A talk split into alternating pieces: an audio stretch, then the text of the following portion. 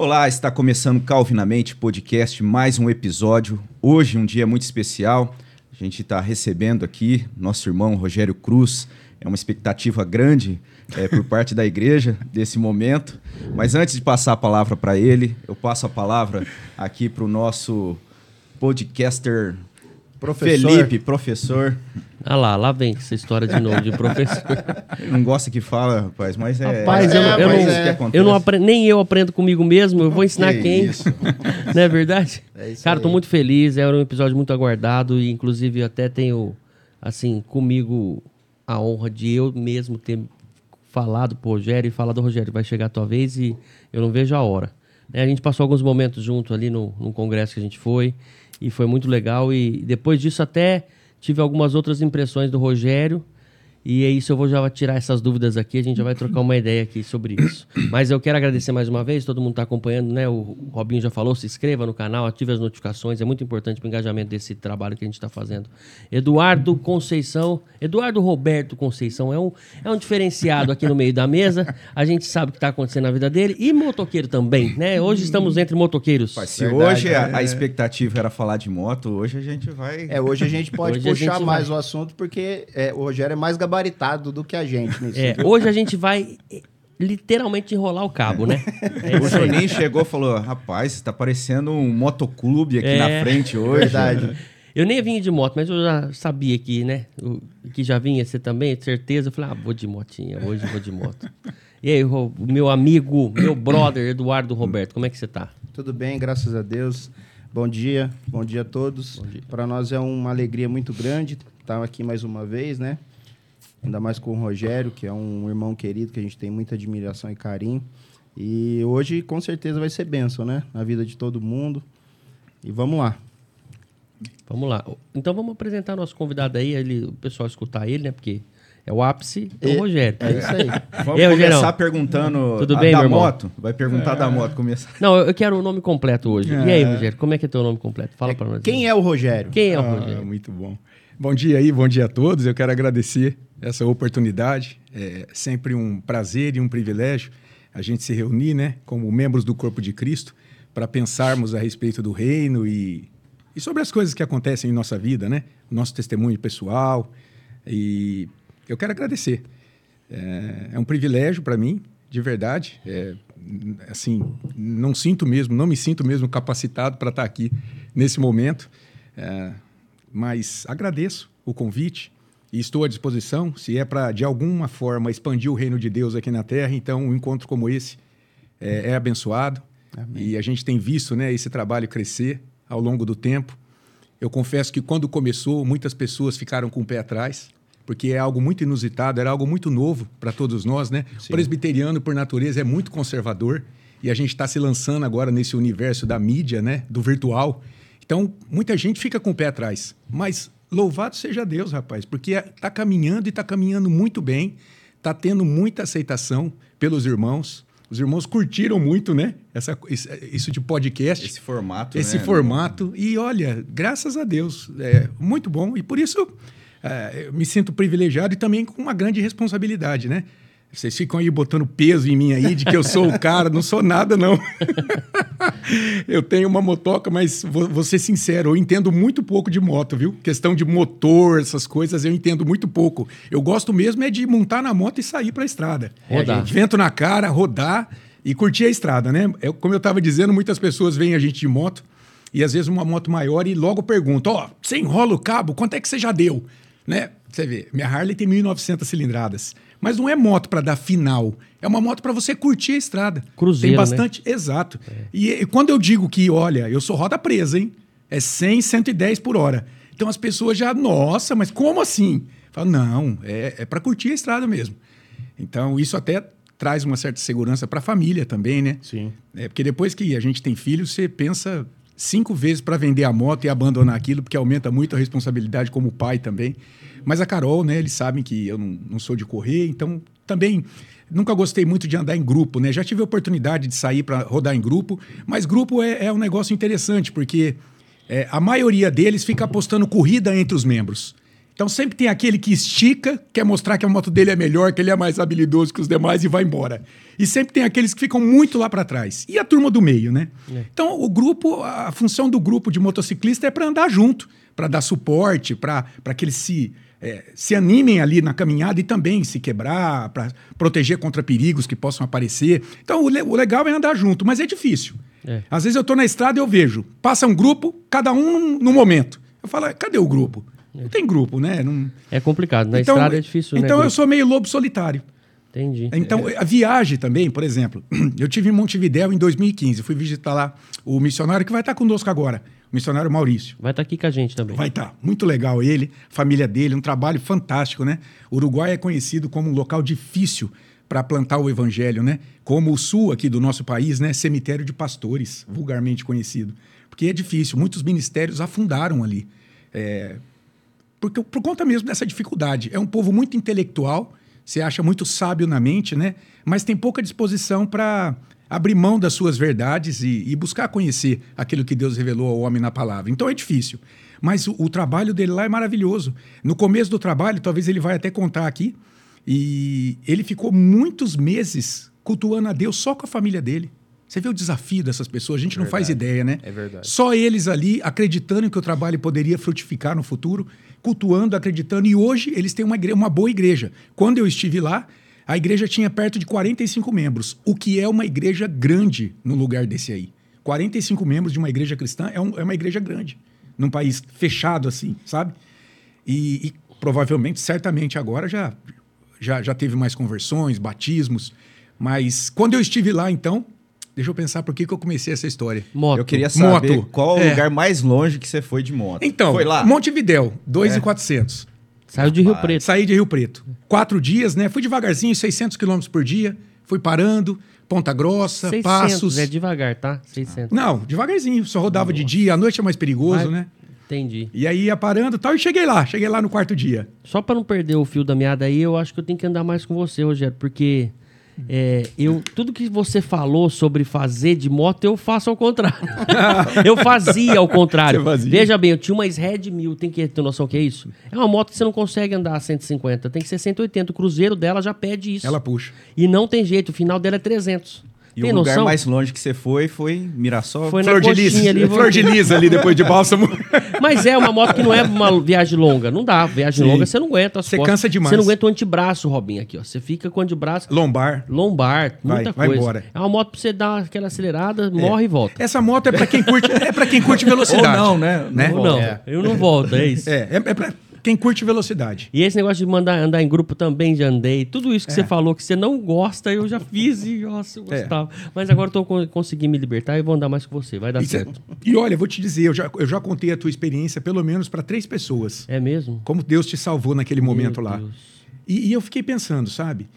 Assim, puxa, meu Deus, né? Como Deus é maravilhoso, né? Mesmo a gente não conhecendo e não querendo nada com ele, ele já cuida de nós. Já cuidava da gente. Aquele As... momento lá, desculpa, só é, interromper. Aquele momento aquele lá, momento, qual deles, né? Qual é, deles? aquele momento Pelo que, ele falou, não, deve ter de um moto. Monte. É, eu tava de moto num grupo e aí a gente tava Preste atenção aí, gente. É, e aí eu tava acelerando muito.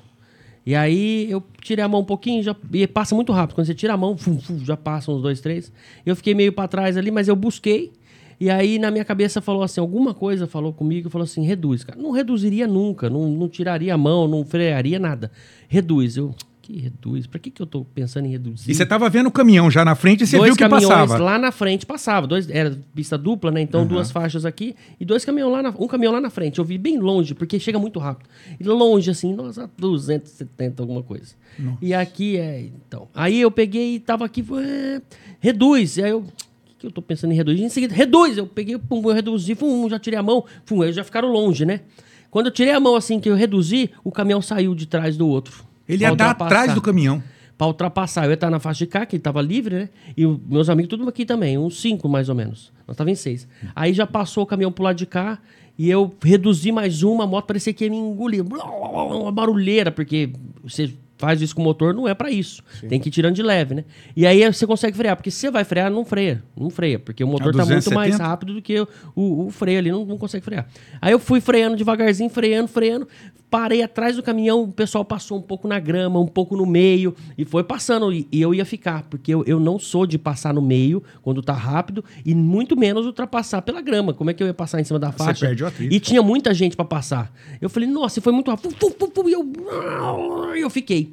E os caras falaram, nossa, ele bateu, né? Já pensaram na hora. Eu fiquei, a hora que eu parei assim, eu andando atrás do caminhão, o caminhão a 62 km por hora. E eu tava 200, parei 200. E eu peguei, já parei, comecei a tremer ali. Começou uma vara né? verde, assim, ó. Não, nunca vi eu tremer daquele jeito. Falei, eu ia morrer, velho. Eu falei, será que eu tô vivo? Eu olhei pra trás, será que eu sou o espírito? Aquela coisa. Eu já olhei. Aí o pessoal voltou e falou, falei, vambora, né? Aí eu, Você já quis Não, voltar Aí eu peguei e falei, vou embora, não vou mais pra frente, não. Perto do Votuporanga ali, que tem um retão. Parou no posto. Não, que pô, parou no meio da rua. No meio da No, no meio da, da, da rodovia ali, já fui pro, pro canteiro. Aí falou, voltou o pessoal, falou, e aí, aconteceu? Eu falei, velho, eu consegui frear, porque eu ia bater, eu reduzi. Mas como você conseguiu frear? Eu falei, eu reduzi, não sei o que, que aconteceu. Alguma coisa na minha cabeça falou pra eu reduzir. E aí foi isso. Eu peguei, um voltou comigo, o cara não tinha jeito de andar menos 150 naquela moto. Eu não conseguia passar de 100. E a moto fica pesada, fica ruim, sabe? E aí o cara voou, esperava, aí eu falei, o que tá acontecendo? Eu falei, mas não tô conseguindo acelerar mais. Não tô conseguindo. Parei a moto dois meses em casa e vendi. Você vê, agora a gente pode especular essa situação de várias maneiras, né? Mas não adianta. O diabo não vai preservar a vida de ninguém, ele quer destruir a pessoa. Aquilo ali foi uma intervenção divina mesmo, eu creio, na tua vida, naquele momento, para preservar a tua vida, para que você depois viesse a conhecer o evangelho, para que realmente houvesse é, uma conversão mesmo. E, e graças a Deus pela tua vida hoje, pela tua família e por esse testemunho. Sim. Então, sabe, é, é isso mesmo. A, a- a revelação de Deus, ó. a revelação de Deus, eu creio, é a palavra de Deus. É a palavra de Deus para nortear, para trazer uma norma de conduta para a igreja dele na terra. Está aqui. Você vê lá em Hebreus 1. Havendo Deus no passado falado de muitas maneiras, de muitas formas aos pais, pelos profetas, nestes últimos dias nos falou, nos falou pelo seu filho, a quem constituiu o herdeiro, fez o universo, constituiu o herdeiro de todas as coisas. Está aqui. Mas, em alguns momentos, para livramento, para conforto, Deus pode conceder de maneira muito particular a algumas pessoas isso. E nesse dia, olha meu pai, rapaz. Meu pai era um homem duro, baiano, duro, morreu com 42 anos. Foi achado na cabine de um caminhão morto num posto lá em Gurupi, Tocantins. Meu pai nunca chorou. Meu pai era duro, rapaz. Apanhei muito. Meu pai levantava a gente pela orelha. Batia de cinto. Mas não julgo ele. Porque ninguém pode dar o que não tem. Meu pai foi criado sem pai e sem mãe. Foi criado na rua. Se fez ali na rua. Então, muito trabalhador. Assim, nunca faltou nada na minha casa, mas um homem duro, sabe? E quando ele saiu de viagem para levar um- uma carga de madeira, ele era mecânico de caminhão, mas ele estava de férias no trabalho, na oficina, e ele tinha um amigo que era caminhoneiro. Achei que ele fosse caminhoneiro, porque eu lembro. Não, eu lembro. o Robson foi meu vizinho. Você lembra? morava, Você morava lá? Morava. Então, Nessa época, morava Aí o que de- aconteceu? Ele tinha um amigo que era caminhoneiro. Ó, o caminhoneiro não fica em casa com a família. E o caminhoneiro falou: Ô Walter, você não quer o, o dinheiro do, do frete? Eu fico com a minha família esse mês em casa, você leva essa carga lá pro Maranhão para mim. E ele falou: bora. Pegou o caminhão. Rapaz, ele chorou igual uma criança se despedindo da minha mãe. Minha mãe ficou assim, estarrecida. Falou: Walter, o que, que foi? Ela já não sabia. Falou: vai, alguma coisa vai acontecer. Esse homem não chora. Por que, que ele está assim? Três dias depois, encontraram ele morto na cabine do caminhão. Infartou, passou mal, estava com um caminhão pesado, parou no posto, teve cabeça ainda, né? Podia provocar um acidente e matar um monte de gente, né? 80, 100 mil quilos no caminhão. Parou no posto e encontraram ele. Mas é isso. Por que esse homem chorou? Essa é a pergunta que não quer calar. Veja, não sei. Você já não, você já não conversou com pessoas que parece que sabiam que ia morrer? Sim. Todo mundo tem uma história dessa, não tem? Fala, Só- gente, ele só um sabia minutinho. que ele ia morrer? Alguma coisa assim, não é? E aquela época, eu, eu lembro. Deus assim, pode eu ter era- falado com ele, não sei lá, de alguma forma. Assim, a gente. tinha 42 anos, hein? Rogério? 42, Novo, Robson. né? Novo demais. Eu já sou mais velho que ele. 49? É, o meu sogro Viveu também nada. faleceu também de infarto aos 43. E a minha idade hoje. Penso Olha. assim, falo assim, rapaz, olha como é que às Viveu vezes a gente nada. é muito jovem e, e nessa época você- eu lembro de você, você trabalhava, né, um pouco mais velho que a gente, eu tenho a idade do seu irmão, Sim, isso meu, mesmo. meu xará. Isso Robson. mesmo, Robson. E eu lembro de, de você trabalhar e sair já acho que você trabalhava com, em farmácia, como é que Eu comecei a trabalhar com 12 anos, segurando plaquinha de vende-se ouro no calçadão. Foi meu primeiro emprego. Vende-se ouro. Antigamente era muito comum isso, né? Sim. Você É, sentava lá e ficava mesmo. com uma plaquinha assim, E vende-se Rio ouro. Preto era conhecido, né, com essa questão de ouro. Sim, sim. Depois eu fui para a farmácia. Trabalhei, fui, traba- fui metalúrgico, estampei camiseta, fiz rodo, vassoura, mas trabalhei mais em farmácia. Eu acho 10 que anos essa em época você farmácia. trabalhava em farmácia. Essa época aí eu tinha 18 anos. Essa época eu trabalhava com estampa de camiseta. Ô, mentira. você Estamparia já de camiseta. Com o Jonas. Não, nessa época que seu pai faleceu. O meu pai faleceu. Inclusive, mesmo? é, eu já estava Você lá. silcava? Eu silcava. Você tá brincando, então você Sim. sabe revelar tela, Sei, sabe? sei. Olha isso, então é bom saber. Com a hora que a coisa apertar na confecção, nós já somos. E eu lembro bom. do Rogério porque a gente morou vizinho. É, o. Robson é meu vizinho. É mesmo? Você você nasceu aqui em Rio Preto? De, de muro, né? A gente foi Sim. vizinho de muro. Sim. Você tá brincando? Na rua São Sebastião, ali no Em Parque Industrial. 1150 o meu, eu morava no fundo naquela época, né? Naquela É época a gente verdade. morava numa edícula É, lá no é fundo. verdade. Hoje está alugada. E. Você, nenhum dos dois era crente? Não. Não. Cara, Rapaz, olha ó, eu mas, sabia- ele, mas ele é mais velho que eu. Sim. Então a gente não tinha amizade. Eu tinha amizade Sete com o anos. irmão dele. Sim. É, Sete o, anos. o irmão dele é- é- era da, da minha idade. Amizade, assim, naqueles termos, né? De moleque na rua. Sim. Rapaz, eu e o irmão Que dele. bairro né, que era aqui? Pode falar, Parque não? Industrial. Aqui. É aqui perto. Mais um, um abraço pro, pro Binho, né? A gente O chamava Binho. ele de Tá em Binho. Ubatuba, Robson. É. Tá lá curtindo a praia lá. Tá Teu irmão? cuidando da minha mãe. É. Minha era- mãe tá, tá meio tá doente, né? Então. é, ele foi para lá. lá? Ela mora lá. Ela mora lá agora com ele. Ela estava sozinha aqui. Ele foi para lá e resolveu levar ela. E estão lá juntos também.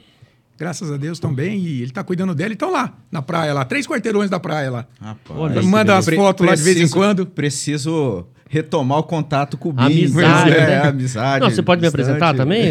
Um abraço, viu? Cara, Binho. eu- sabe que eu te respeito, você sabe que tem meu carinho, né? É, sem interesse nenhum. Mas, rapaz, aqui foi uma época gostosa, assim, de... Naquela época podia brincar na rua, Na rua. Tinha, tinha uma, uma certa... É diferente, Liberdade, né? Uma né? época diferente. É, mas, assim, a gente era ignorante com relação à fé. Sim. Mas eu lembro do Rogério, já desde aquele tempo, um certo...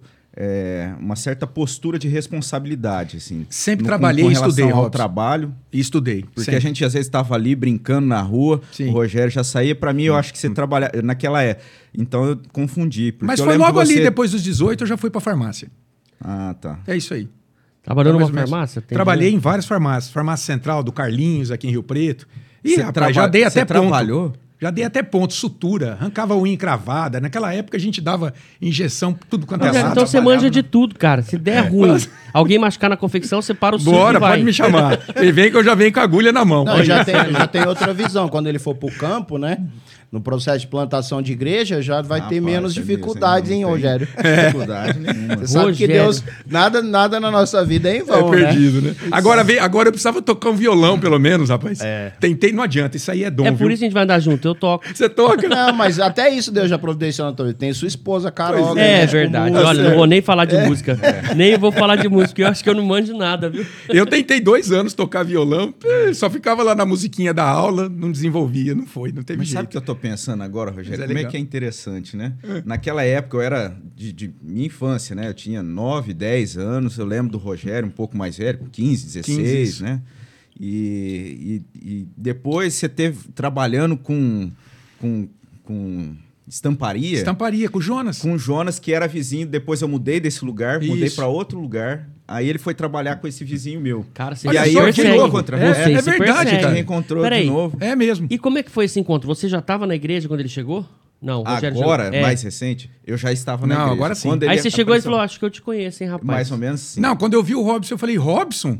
E aí a gente conversou e tal, Aí mas... ele olhou, Cruzoé. É, Não, não, é. não foi. não. Aí vocês ficaram amigos ali já de novo. Exatamente. É. Mas assim, já também numa outra.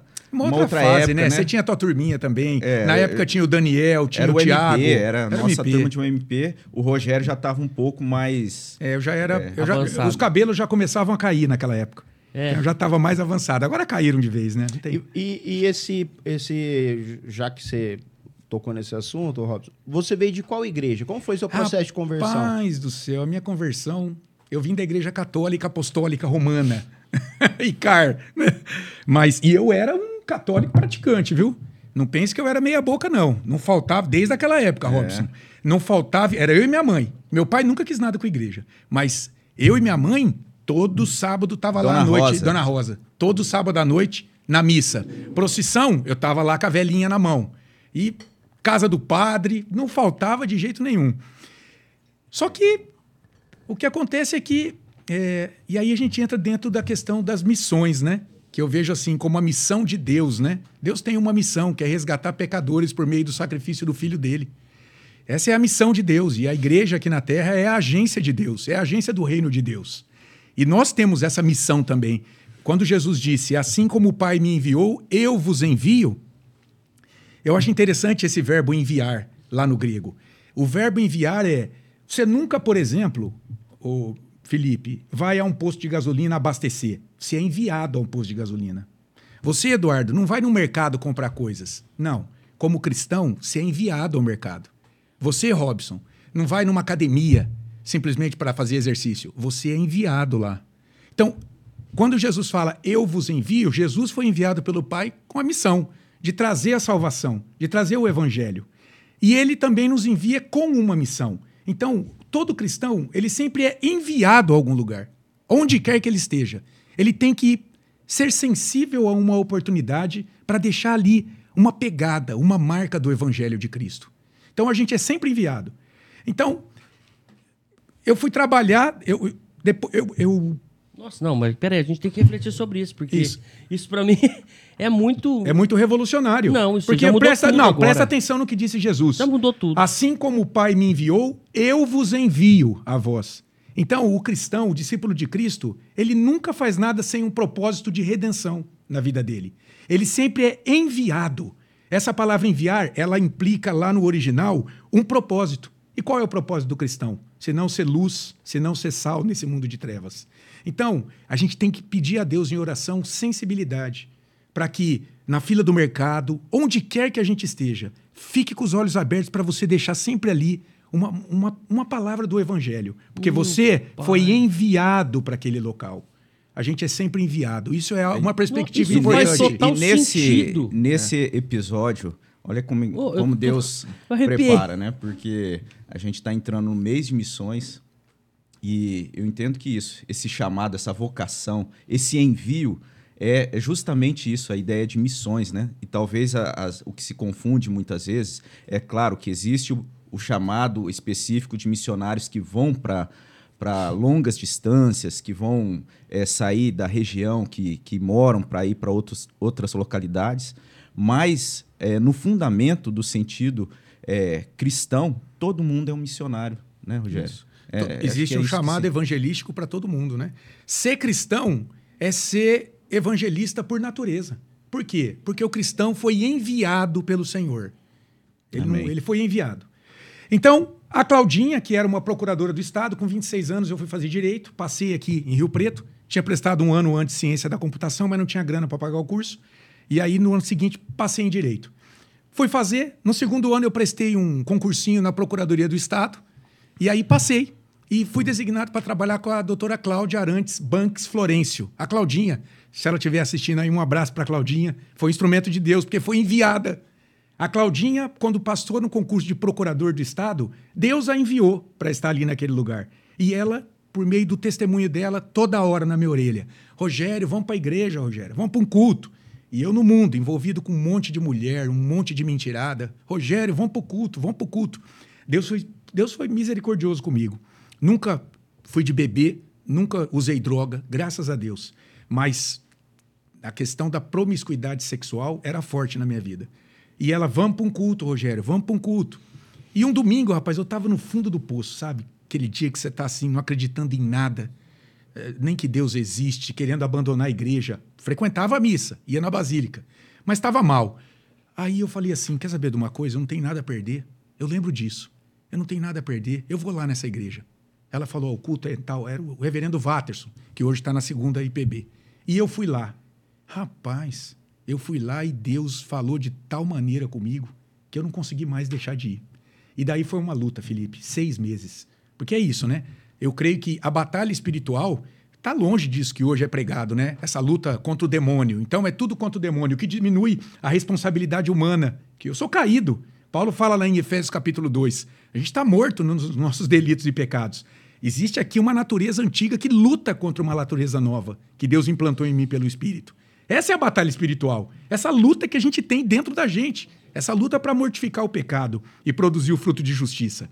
E eu fiquei seis meses lutando. Um final de semana eu ia na missa, no outro eu ia no culto. E aí foi indo. Aí depois eu passei aí uma vez por mês na missa, três vezes no culto. Até que o Senhor me libertou. E depois, sabe, olha só como é que o sistema legalista de obras, né, de justiça própria, aprisiona a gente. Mais ou menos durante um ano, eu ainda não conseguia deixar de fazer o sinal da cruz quando eu passava em frente de um templo da Igreja Católica. O católico é forte nele isso. É, uhum. é um sinal de reverência. Então você faz o sinal da cruz. Eu ainda fiquei lutando contra isso um ano. Até que o Senhor tirou isso. Tirou isso de mim e graças a Deus. Então, mais ou menos foi esse. Aí eu fui para a igreja. Seis meses depois eu conheci a Carol. E nós né? estamos falando de que, que ano mais ou menos? 2006. Seis. 2006. 2005, 2006. E a Carol, rapaz, que coisa.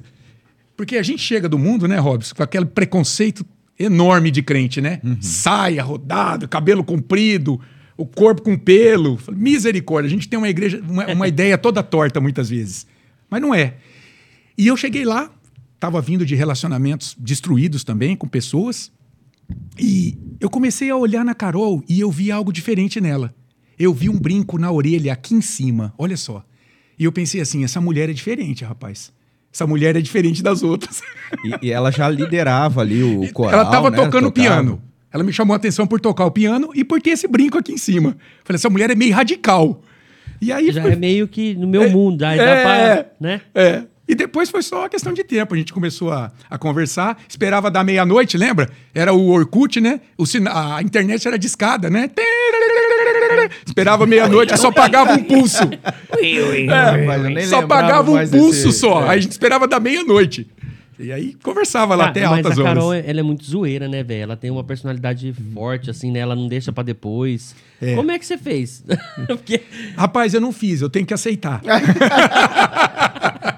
Porque é o seguinte, você não muda o outro. É. Isso é uma ideia tosca, né? Na verdade, você precisa é aceitar o outro, né? Trabalhar para que cada vez mais a, o, car o caráter de Cristo seja formado, porque a gente vê lá em Efésios 5, né? que o Senhor se entregou pela igreja para santificá-la. E assim o marido deve fazer. O nosso papel uhum. é. Gente, o nosso papel como marido cristão é grande, porque nós temos a responsabilidade de trabalhar para a santificação da nossa esposa.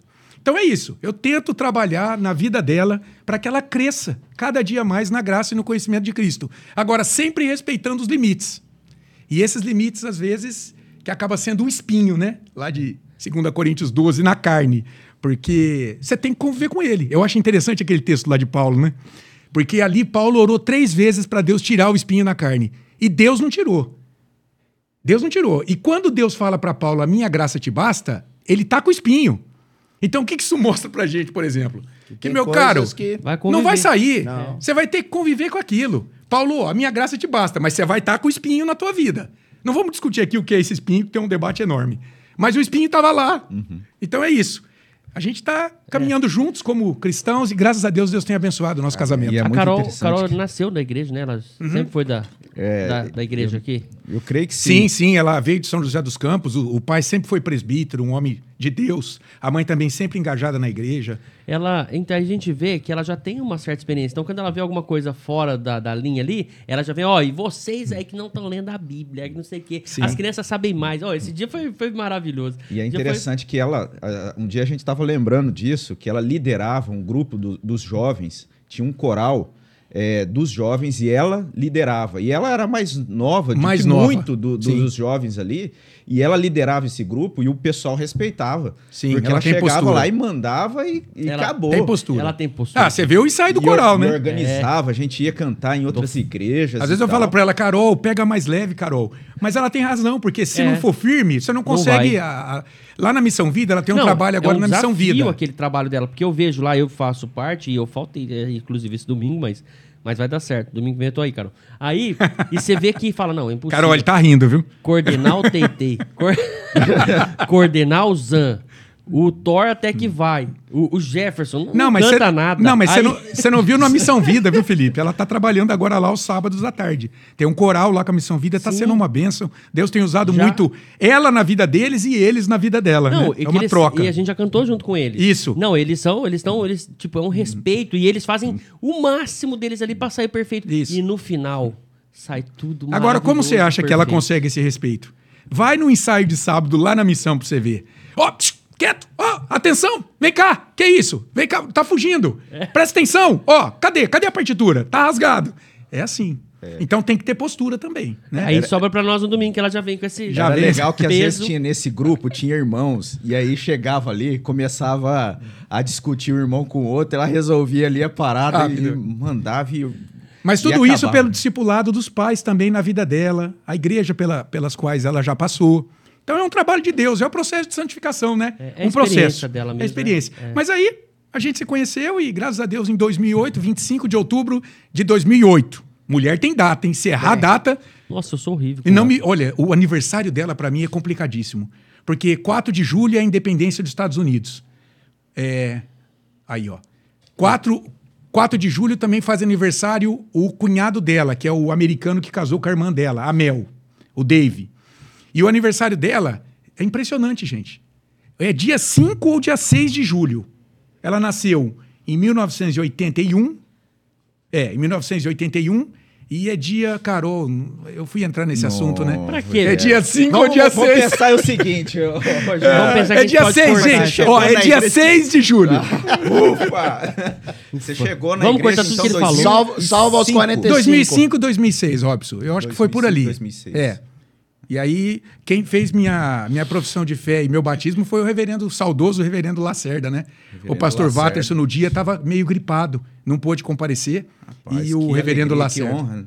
Não, reverendo. e aí entra uma questão, viu, Robson, do reverendo Lacerda, que foi é, essa minha disposição em querer servir a Deus.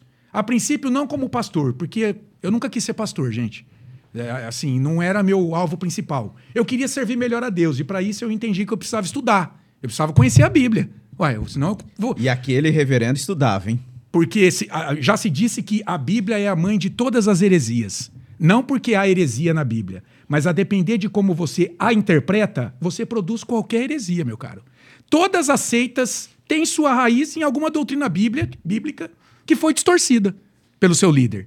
Então, eu falei, gente, se eu quero servir a Deus, isso aqui é muito sério. Eu preciso conhecer um pouco essa Bíblia. E daí eu fui estudar. Mas o que me levou a isso, rapaz? Duas coisas me levaram a isso. Primeiro foi conhecer o reverendo Elias Medeiros em 2011, no Encontro da Fé Reformada. A nossa igreja em 2011, Felipe, começou Encontro da Fé Reformada. Era um evento que tinha no final do ano, se eu não me engano, mais pro final do ano. A gente chamava pastores e definia um tema para pregar, tipo uma convenção missionária na igreja. E eu conheci um, um pastor americano, Elias Medeiros. Ele é, é, ele, Ele é, é- genro do Francisco, ele é genro do Francisco Leonardo, E casado com uma cunhado- das filhas e Cunhado do Augusto Nicodemos. é cunhado, com cunhado. É. Isso, não- é com cunhado do Nicodemos. O Nicodemos e o Elias Medeiros são casados com filhas desse reverendo, é um holandês, o Francisco Leonardo, que eu nunca sei falar o Schalkwijk. É. Eu falo Schalkwijk, mas tá errado, certeza. Né? Não é assim. mas eu conheci esse homem, o Elias Medeiros, em 2011. É, E daí, rapaz, foi um divisor de águas pra mim. Eu fiquei levando e buscando ele no hotel durante três dias. Gente, É uma situação que marcou pra mim foi um dia à noite que eu levei lá no Globo Rio, lá na General Glicério, um caminhão do lixo passou pelo carro. Gente, esse homem saiu desesperado do meu carro. Tchau, tchau! Ele usava, ele, ele levava um, um panfletinho, um livreto do, do, do Piper nos braços. É, Viva com alegria, alegria de ser feliz, alguma coisa assim. Falava do evangelho, a alegria que é encontrar Jesus. Ele saiu correndo desesperado. Vem cá! Entregou um para cada daqueles homens que estavam recolhendo os lixos. E eu fiquei assim, ó, estarrecido no volante olhando. Aquilo lá foi um divisor de águas para mim. Eu falei, meu Deus, eu quero fazer isso. Eu quero fazer isso também na minha vida. Me ajuda. Ok. Ficou no meu coração. Tempos depois, por volta de. Eu não me lembro quando o reverendo Lacerda faleceu, 2012, 2013. É por ali. Acredito que por ali. Eu fui no velório desse homem. Gente, eu fiquei impressionado com a quantidade de pastores que havia lá, do testemunho deles, que eles foram evangelizados por esse homem. às vezes no lombo de um cavalo, às vezes se deslocando a pé, às vezes andando de bicicleta, quilômetros. Eu fiquei impressionado com aquilo. Eu falei, e naquele dia eu fiz uma oração que é daquelas que Deus ouve. Eu falei exatamente isso para o conselho quando fui entrevistado na nossa igreja. Eu falei, Senhor, dá-me a graça, Deus, de terminar os meus dias também servindo o Senhor dessa forma. E aí Deus ouviu, meu irmão. Aí eu fui falar com o reverendo Misael, tempos depois, pedindo um curso teológico. Não queria ser pastor, queria servir melhor a Deus só. E ele me falou da FITREF, a Faculdade Internacional de Teologia Reformada. Ó, recomendo a todos, hein? Excelente curso. Preço acessível, você vai ter uma excelente formação. Entra lá na página da FITREF e vê lá os professores para você ver, para você ter ideia. É só gente reformada. Aí comecei a fazer o curso. Nesse tempo eu já trabalhava com o, o reverendo Willy. É, uma vez por semana a gente levava café da manhã para lá em Potirendaba, é, Ministério Vida. Era uma casa de recuperação que ia em Potirendaba. A gente levava uhum. o café da manhã, eu ia com ele. Ele me deixava pregar de vez em quando. Depois eu fui trabalhar na Betel, que é outra casa de recuperação de dependentes químicos na. A gente fala Gogó do Sapo, né? Mas é ali pro lado da Vila Toninho, umas chácaras que tem ali também. Fiquei um tempo lá. Uma vez por mês, o Willi me convidava para pregar na igreja no último domingo. Em 2015, ele assumiu a Nova Jerusalém. Se eu não me engano, em 2015, lá na Vila Toninho, a IPB Nova Jerusalém. Então, uma vez por mês eu pregava lá. Pregava também lá na. Hoje, hoje é a Igreja Presbiteriana da Aliança, mas era uma congregação antes. Pregava também lá. Então, Deus foi conduzindo a minha vida. De maneira que, sem eu perceber, ele foi me cercando. Foi me cercando, foi me cercando. E quando eu vi, Eduardo, as pessoas já estavam me chamando de pastor. E, e, e eu me sentia. Eu me sinto falsificado, para falar a verdade. Porque eu não sou pastor ordenado ainda. Então eu, eu me sentia falsificado. Eu falava, meu Deus, mas é isso mesmo, então? Porque eu já estava desempenhando muitas atribuições de um pastor. E aí, em 2019, na igreja, já dando aula, né? Aconselhando também, visitando pessoas. E na igreja e na Missão Vida desde 2019, quando começou o trabalho lá. Pela graça de Deus, toda quarta noite, eu e Elias nós vamos lá. O Elias conduz o louvor, eu tenho levado... Que não é o Elias Medeiros. Não, é não, é... Ah, já pensou aí, Robson? Que que é isso? Dividiu um pouco. Não, não é, ah, é, é só o Elias que toca o, o, o violão. É o Elias. Continua, o Elias Medeiros. Tá lá nos Estados Unidos. Estados Ó, Unidos. Eu isso. vou falar pra vocês, falaram do Elias, é só o Elias que toca um violãozinho. Não, vocês não têm noção da, do que aquele rapaz é musical. Do quanto ele toca, ele faz uns negócios diferentes. Eu tocando, eu vejo, às vezes, eu, ontem mesmo no culto, falei... Caraca, olha lá, ele vai, sobe, desce uns arpejos. Falei, cara, esse cara é demais. E tem. É um cara para gravar um DVD, gravar um. É, música, assim. E a voz dele é muito boa, é né? Muito Você viu ontem à noite lá no final do culto? A voz firme, né? Sim. né? A Carol. tem música dele, composição dele também. A Carol é, é especialista em voz, né? Ela fez um aperfeiçoamento, uma pós-graduação em voz. Então ela sabe, ela falou: ó, ele tem voz para cantar, que ele sustenta Sim. a voz. Ele sustenta, não é fácil isso. Ela falou para mim também. Mas Elias, ó, firme aí, meu irmão, no ministério. É não vou te chamar de levita, não, senão o pessoal arrepia o cabelo. Mas então, só complementando. Em 2019, eu comecei a trabalhar na Missão Vida e, e, Deus tem firmado cada vez mais isso, então, na minha vida. E claro, né? Aí no dia 21 de janeiro de 2022, a morte do meu filho, né? Morte trágica, precoce, que na verdade é, foi a gota d'água. Porque ali, naquele momento, eu tinha duas escolhas quando você está diante de uma tragédia dessa magnitude, você pode se voltar contra Deus. Primeira coisa, que é mais fácil. Você questiona a bondade de Deus, o propósito de Deus, por que ele permitiu aquilo, por que comigo e por que não com o outro. Você levanta muitas razões para acusar a Deus, fugir dele. Ou então, você pode se render a Deus, entendendo que esse Deus é um Deus soberano. Ele faz todas as coisas e não é porque ele permite que coisas ruins nos sobrevenham que ele deixou de ser bom. Isso é um processo também, na hora você não enxerga. Mas depois que vai passando o tempo, o Espírito Santo vai ministrando isso ao teu coração.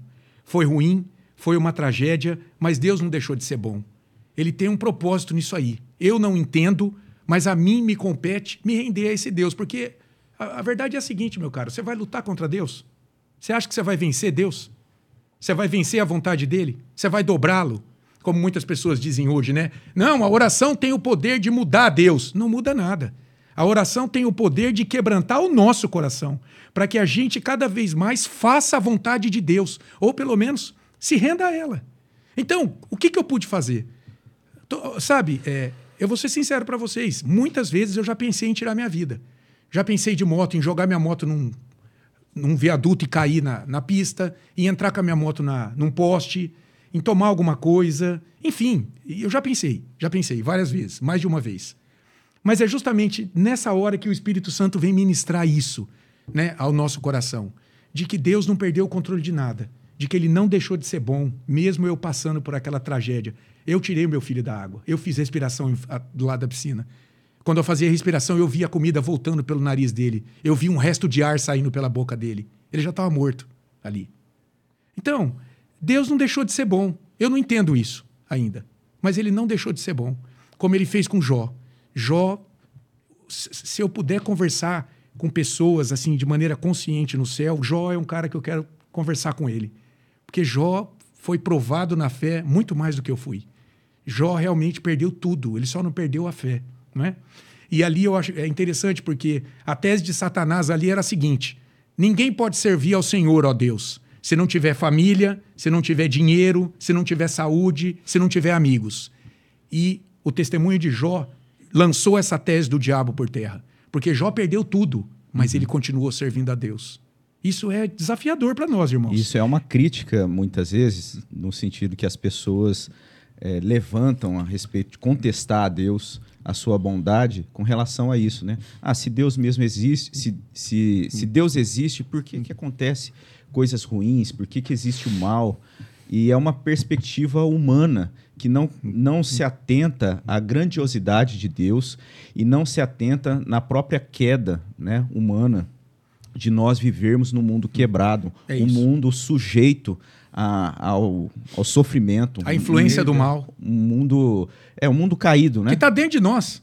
E, e isso é, a gente responde com a graça, né? a ação poderosa de Jesus Cristo na salvação, que por meio dessa salvação em Jesus Cristo, o Santo Espírito nos, é, nos sustenta nesse mundo caído Robson, e é até é só, a consumação. E é só isso, Robson. E eu vou dizer para você, é, e para você, né? Para vocês. E para quem está ouvindo. Né? Isso. Né? Ninguém sabe da natureza da sua fé até ela ser provada. Como é que Deus vai provar a nossa fé? Permitindo que coisas que a gente confia sejam tiradas de nós. Porque, meu caro, de barriga cheia, todo mundo serve a Deus.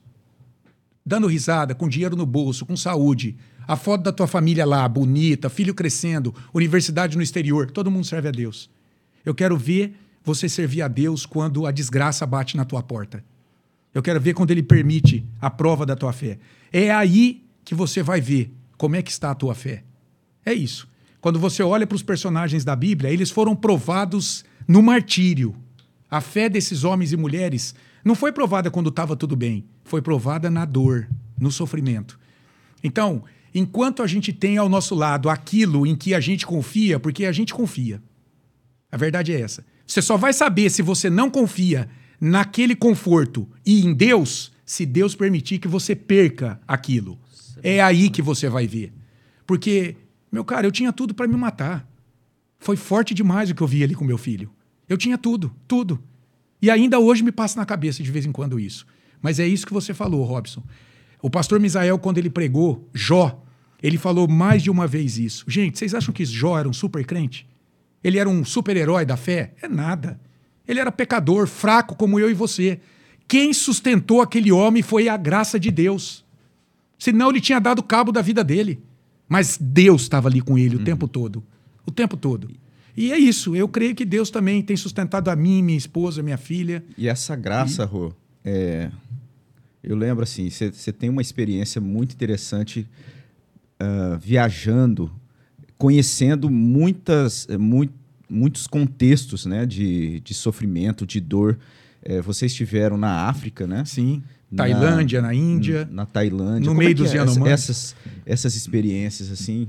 Antes da gente aprofundar mais em, na missão do Rogério, Sim. Rogério, eu, eu queria te falar uma coisa que que é até complicado a gente se colocar no teu lugar e entender a sua dor. A gente fala, ah, nossa, a gente fica meio comovido, né? Mas não tem como se colocar no seu lugar. Não, não tem. Não tem não, como. Você pode imaginar, mas saber você nunca vai saber. Nunca. Mas não. uma coisa. E tomara que você não saiba. É.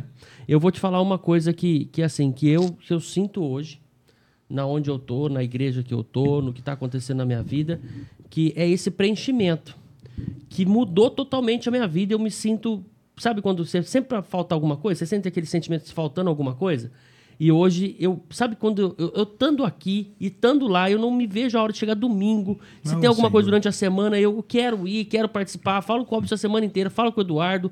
Então eu tenho certeza do que eu sinto de estar fazendo parte disso, de Deus ter me, me revelado, Resgatado. tirado o véu da, do- da, minha, da minha face, sabe? E me mostrar isso. Eu não sei nada de Bíblia, não sei, eu, sabe? Eu tô com sede de aprender. Mas você vai aprender, meu irmão. Mas esse, esse sentimento de, de preenchimento, Completude. eu tenho certeza que, que Deus vai fazer isso, tem feito isso na sua vida. Isso aí é o Espírito Santo. Né? Aquele buraco que o pecado deixou dentro de nós só pode ser preenchido com a graça de Deus, com o Espírito Santo dele. Então, isso aí que você está sentindo, Felipe, é o trabalho de Deus na tua vida. Já é o enchimento do Espírito, é o preenchimento desse vazio que existia por aquilo que realmente é vida, é substância, que é a presença de Deus em nós. É a presença de Deus. E, É e, isso. para concluir, é isso, essa presença de Deus hoje em mim, que eu sei que eu tenho certeza que vai te confortar, Rogério. e já tem confortado, e isso é o fato de eu estar aqui e poder falar hoje até sem chorar, porque há um tempo atrás eu já me derramava. Mas é isso, é Deus assim que está trabalhando na minha vida e está usando a igreja.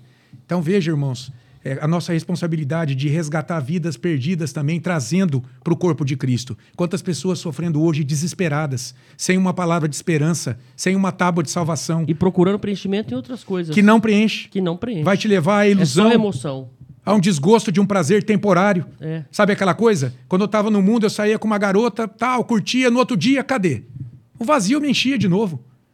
Então não tinha isso. Mesmo a garota do lado tava vazio. Tava, é, tava esquisito. exato. Essa satisfação, Felipe, hein, é muito precioso a gente pensar nisso, né? Que é apenas um aspecto daquilo que a gente vai experimentar na glória.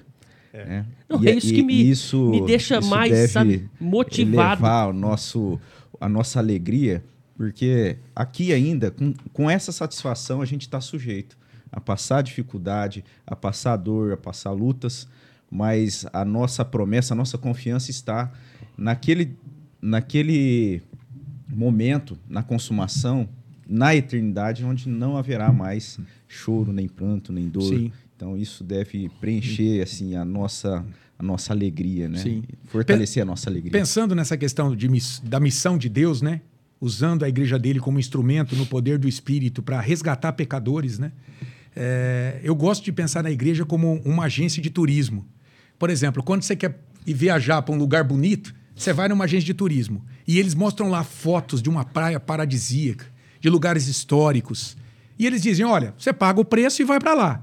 Pois bem, o nosso trabalho aqui, como a igreja do Senhor, como essa agência do reino de Deus, é apresentar justamente o que o Robson falou, esse reino perfeito, né? Essa cidade que tem fundamento, que é feita pelo próprio Deus, que tem ali pedras preciosas, que tem ruas de ouro, tudo esse apontamento para essa completude que hoje nem no nosso melhor sonho a gente consegue imaginar. Mas é para lá que a gente tem que mostrar para as pessoas, porque a nossa vida, Felipe, não está aqui. Nós somos peregrinos, não é? A gente não tem pouso nesse lugar. A nossa fé aqui, a nossa confiança está na promessa de uma vida melhor. Veja, meu caro, se eu viver hoje com base no que eu tenho, que tem acontecido comigo, eu desmorono. Eu tenho que ser consolado aqui e minha mente tem que ser levada para o alto. O cristão é aquele que vive com os pés na terra, mas com a mente no céu, nessa nova Jerusalém. E é isso. Nós temos que mostrar para as pessoas: ó, tem um preço, é a cruz do Senhor. Mas, meu caro, a chegada é um lugar que você, você não faz ideia do que é aquilo. Nós não fazemos ideia. E isso tem alimentado, é isso que alimenta Amém. a nossa fé aqui. Saber que nós não estamos perdendo tempo aqui. Que Deus veio, nos resgatou do limbo, né? Nos tirou de um lamaçal, de um poço profundo e nos garante, porque o sangue de Cristo já garantiu. E o Espírito dele testifica hoje conosco. Que nós estamos comprada, indo. né? Exato, nós estamos indo. É passagem de ida só. Não tem como voltar, né? Assim como aqueles que não conhecem Cristo, também só tem uma passagem de ida para o inferno e depois para o lago de fogo e enxofre. né? Então é isso, nós temos que trabalhar assim, mostrando essa nova Jerusalém, essa, essa, essa promessa de Cristo né, para esse reino eterno para as pessoas, mostrando que há esperança, que é possível viver aqui mesmo no meio de trevas, mesmo quebrado, confiando. Né? É, uma vez eu li que que desafio é você trabalhar com o evangelho, né? Porque ninguém pega isso na mão. O evangelho é um produto que você não pega. Você tem que mostrar para as pessoas as promessas de Cristo para a vida delas. Isso é um desafio. Quando você está vendendo um produto, Você tem, você sabe da qualidade da mercadoria, a funcionalidade dela. Você pode mostrar, você enche o olho das pessoas. Mas e quando você está mostrando o evangelho? É por isso que a fé é pela graça de Deus. Ela não pode brotar do nosso coração, Eduardo. Com certeza. Não tem como. Não tem como a gente seguir a Cristo pelas promessas que a gente não está vendo ainda agora. É por isso que Deus tem que colocar isso dentro de nós. Não pode provir do nosso coração. E isso é motivo de louvor a Deus, graças a Deus, porque ele nos alcançou. Com certeza. A gente não tinha nada. Olha, olha o Felipe aí. Até chorou, né? Veja, esse homem embrutecido, chorando. Não é? Não. Motociclista. Eu acho que eu sou Agora não, né? choroso, depois veio o homem. Ô, Rogério, é, louvamos a Deus pela tua vida. Você tem sido bênção na, no- na minha vida, na vida da igreja. E agora você está passando por um outro momento, que é a questão de deu entrada na, na, no, num processo para se tornar Pra licenciado e depois ordenação, né? E como que tá isso? O que, que você espera? Quais são as Eu espero ser ordenado, mas Não, não, isso sei. aí- Há muitas etapas a serem vencidas ainda. É. Mas eu conto com a graça de Deus. Eu sempre digo: olha, se for de Deus, ninguém pode impedir. Com certeza. Se não for de Deus, em algum momento vai travar o processo. É isso. A gente tem que caminhar confiando em Deus. Né? Se for de Deus, então homem nenhum vai conseguir obstar isso. Mas se não for de Deus também, em algum momento a coisa vai ficar. Mas você disse que é, quando você começou esse estudo, você não tinha como objetivo a Não. questão ministerial, pastoral. Hoje. como Hoje eu que tenho. tá? Hoje não, você- hoje eu tenho convicção de chamado, Eduardo. E o que, o que consolidou isso, como eu disse, foi a morte do meu filho. Eu me rendi a Deus, eu entendi que Deus me chamou para servi-lo nesse mundo. Não há nada mais importante, né? O Martin Lloyd Jones, naquele livro Pregação e Pregadores, eles, ele ali se dedicou à homilética muitas décadas. E ele diz que a função mais nobre que existe, a função mais bela, é alguém ser chamado para ser ministro da palavra. Você já pensou? Você está servindo o próprio Deus, o Deus criador dos céus e da terra, o Todo-Poderoso, o Eu Sou. Ele te chamou, ele tem te capacitado, ele está te enviando para servi-lo, né? Como a É um gente vê lá em Marcos muito 6, grande, 7. né? Demais, Robson, a gente não entende isso. Por que, que Deus olhou para mim? Eu não tenho nada, Eduardo. Eu estou falando isso de verdade. Eu sou falho, imperfeito, pecador. Meus pensamentos me traem muitas vezes. E eu sinto nojo do que eu penso. E eu peço perdão para Deus. Mas Deus olhou para mim. E ele me conduziu. E ele tem me capacitado. E ele tem confirmado isso. Então eu tenho, eu, eu tenho assim, plena segurança de que o Senhor me chamou para servi-lo no ministério da palavra. Então, por conta disso, todo esse processo de desenvolvimento ao longo do tempo era só para servir como um evangelista, como um membro, mas não.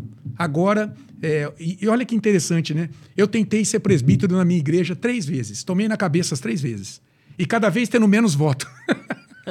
Parece que o Senhor estava me mostrando. Não, não é para você ser esse presbítero, pelo menos não o presbítero regente, né? Que é aquela parte mais administrativa da igreja. Não.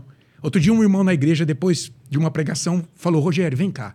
Aí ele me falou isso. Tá vendo, irmão, como é que é a providência de Deus? Você tentou ser presbítero aqui tantas vezes, não deu certo, você se chateou. É normal, não é? Todo mundo entra no jogo para vencer, ninguém entra para perder. Mas Deus tinha outro plano para você.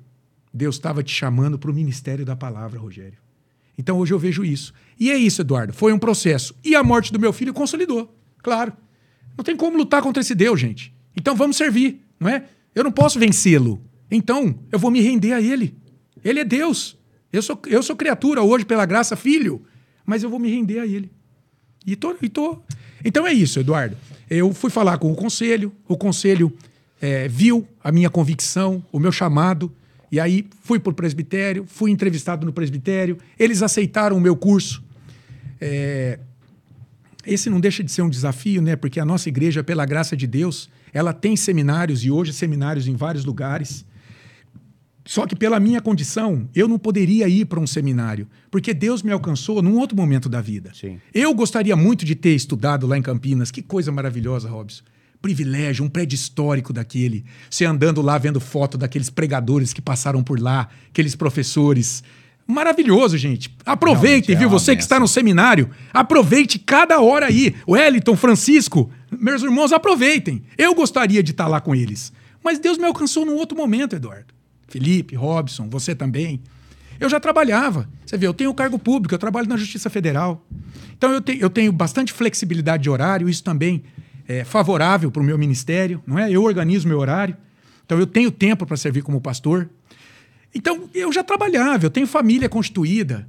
A minha situação é diferente de muitos pastores que, no limiar do seu chamado, já vão para Campinas.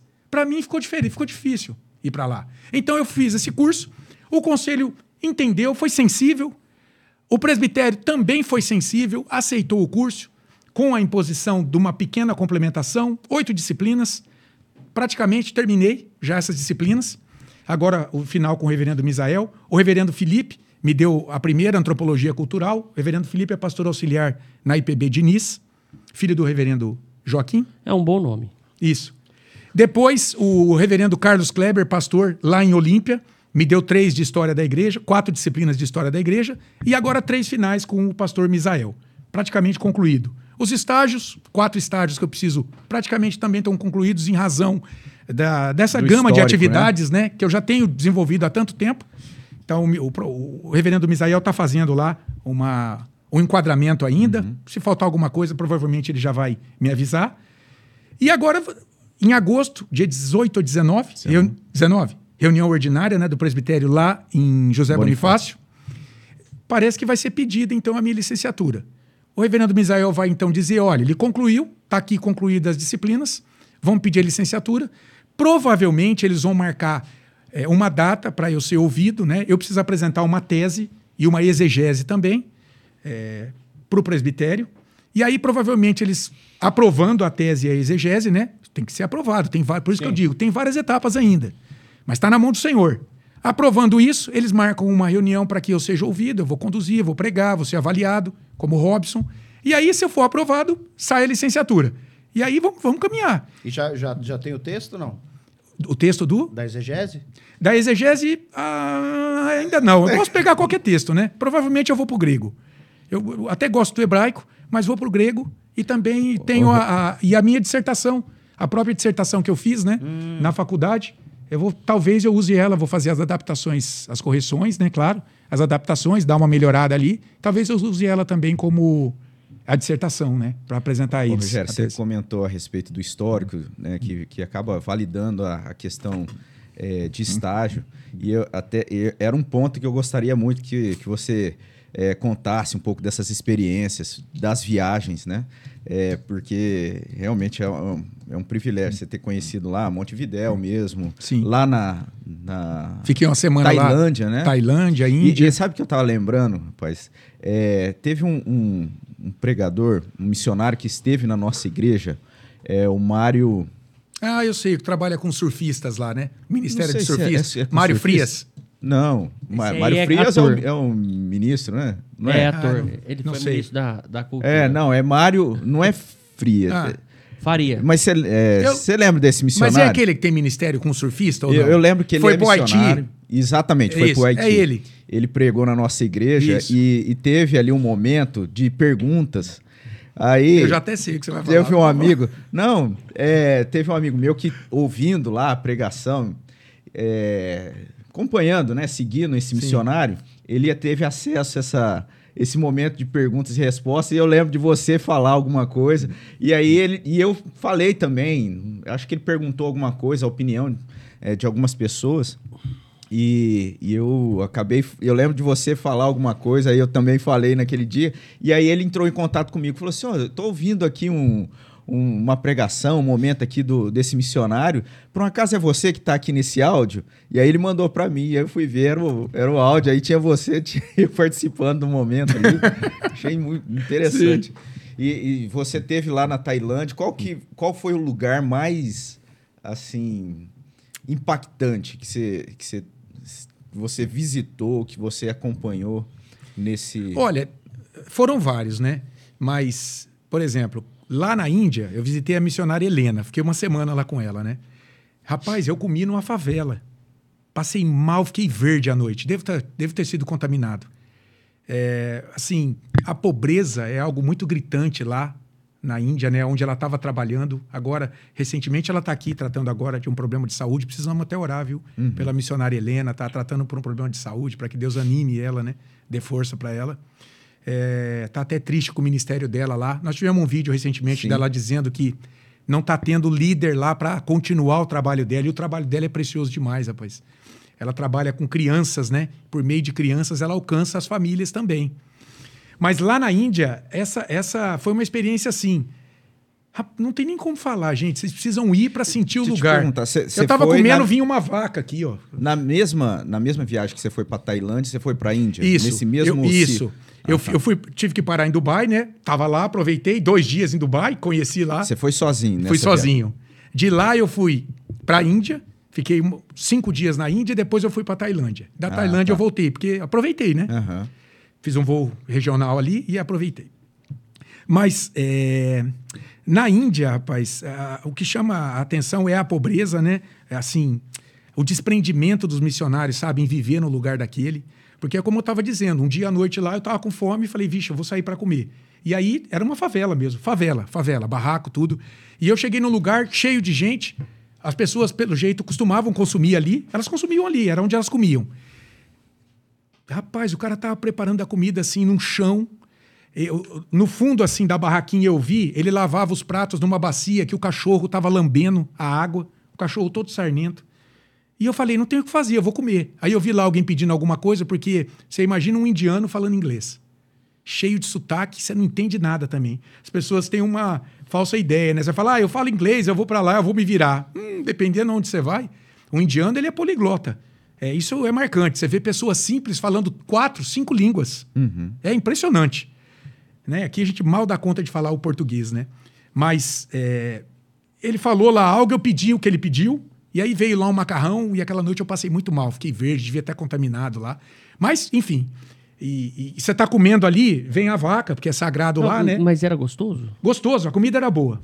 Saborosa. Como é pode, né? Saborosa a comida. É muito tempero, né? Condimento. Tem condimento. Então a vaca vinha, né? E a, você não podia, vinha, vinha as vacas andando lá na rua. Impressionante, cara. E é uma agressão para eles se você. É sagrado. Você não pode. É, eles é. são animistas, né? Então carinho. a vaca tem um espírito. A, a, a, flor tem um espírito, a rua tem um espírito, o bairro tem um espírito. Eles são animistas, né? Ah, isso aí foi chocante lá. Depois, na Tailândia, a comida, rapaz, agressiva, sabe? Eu comi é, grilo frito, comi umas minhoca. É, acordei de manhã lá na casa do Adriano. Adriano, aquilo lá foi para mim, tinha arroz na mesa, no café da manhã. O Adriano um é o missionário. Doce. É o missionário que está lá. E, gente, Fabiana, né? isso. Né? E lá na Tailândia, o que me impactou foi a forma como eles evangelizam. E aqui a gente entra em missões, né? Sabe como é que eles evangelizam? Se envolvendo com as pessoas. Simples, né? A gente sofistica tanto, às vezes, a evangelização. Gente, o Adriano, ele dava aula de, de inglês, ele jogava bola com as pessoas, ele jogava badminton com os tailandeses. Eu jogo badminton. Ele andava. O que, que é isso? Ele estava na, na, casa dele, ele fazia a festa de Natal, chamava o bairro. Eu, eu fui no, no período do Natal, eu pude ajudar na comemoração do Natal. Um budista? Isso aí não tem Natal, né? Mas a gente comemorou lá na casa dele. E o que, que isso mostrou para mim? Que evangelizar é se envolver com pessoas no dia a dia delas. Coisa na, simples. Que na verdade é aquilo que você começou falando, né? É o conceito do enviado. Exato. De você aproveitar a cada momento que surge para você poder salgar e ser luz. Cê, cê, agora, nessa conversa, lembrei do reverendo Elias Medeiros. Uma frase marcante dele, e ele repete algumas vezes a questão de, da gente não é, desprezar a nossa geografia. Isso. Todo momento. Né? Em todo momento. E isso me chamou a atenção na Tailândia. O tempo todo ele ficava, por exemplo, ele olha que legal, ele estava discipulando um casal, o Chai e a Nan, que hoje são pastores, ah, ele, né? O Chai é pastor, lá. Ele estava discipulando. E o que, que ele fazia? Ele ia no mercado, ele levava eles. Ele ia no centro comprar alguma coisa, ele chamava eles para ir com ele. E aí no carro, eu via isso. Surgia uma, uma oportunidade, por exemplo, uma questão ética, que você tem que decidir entre o que é certo e o que é errado.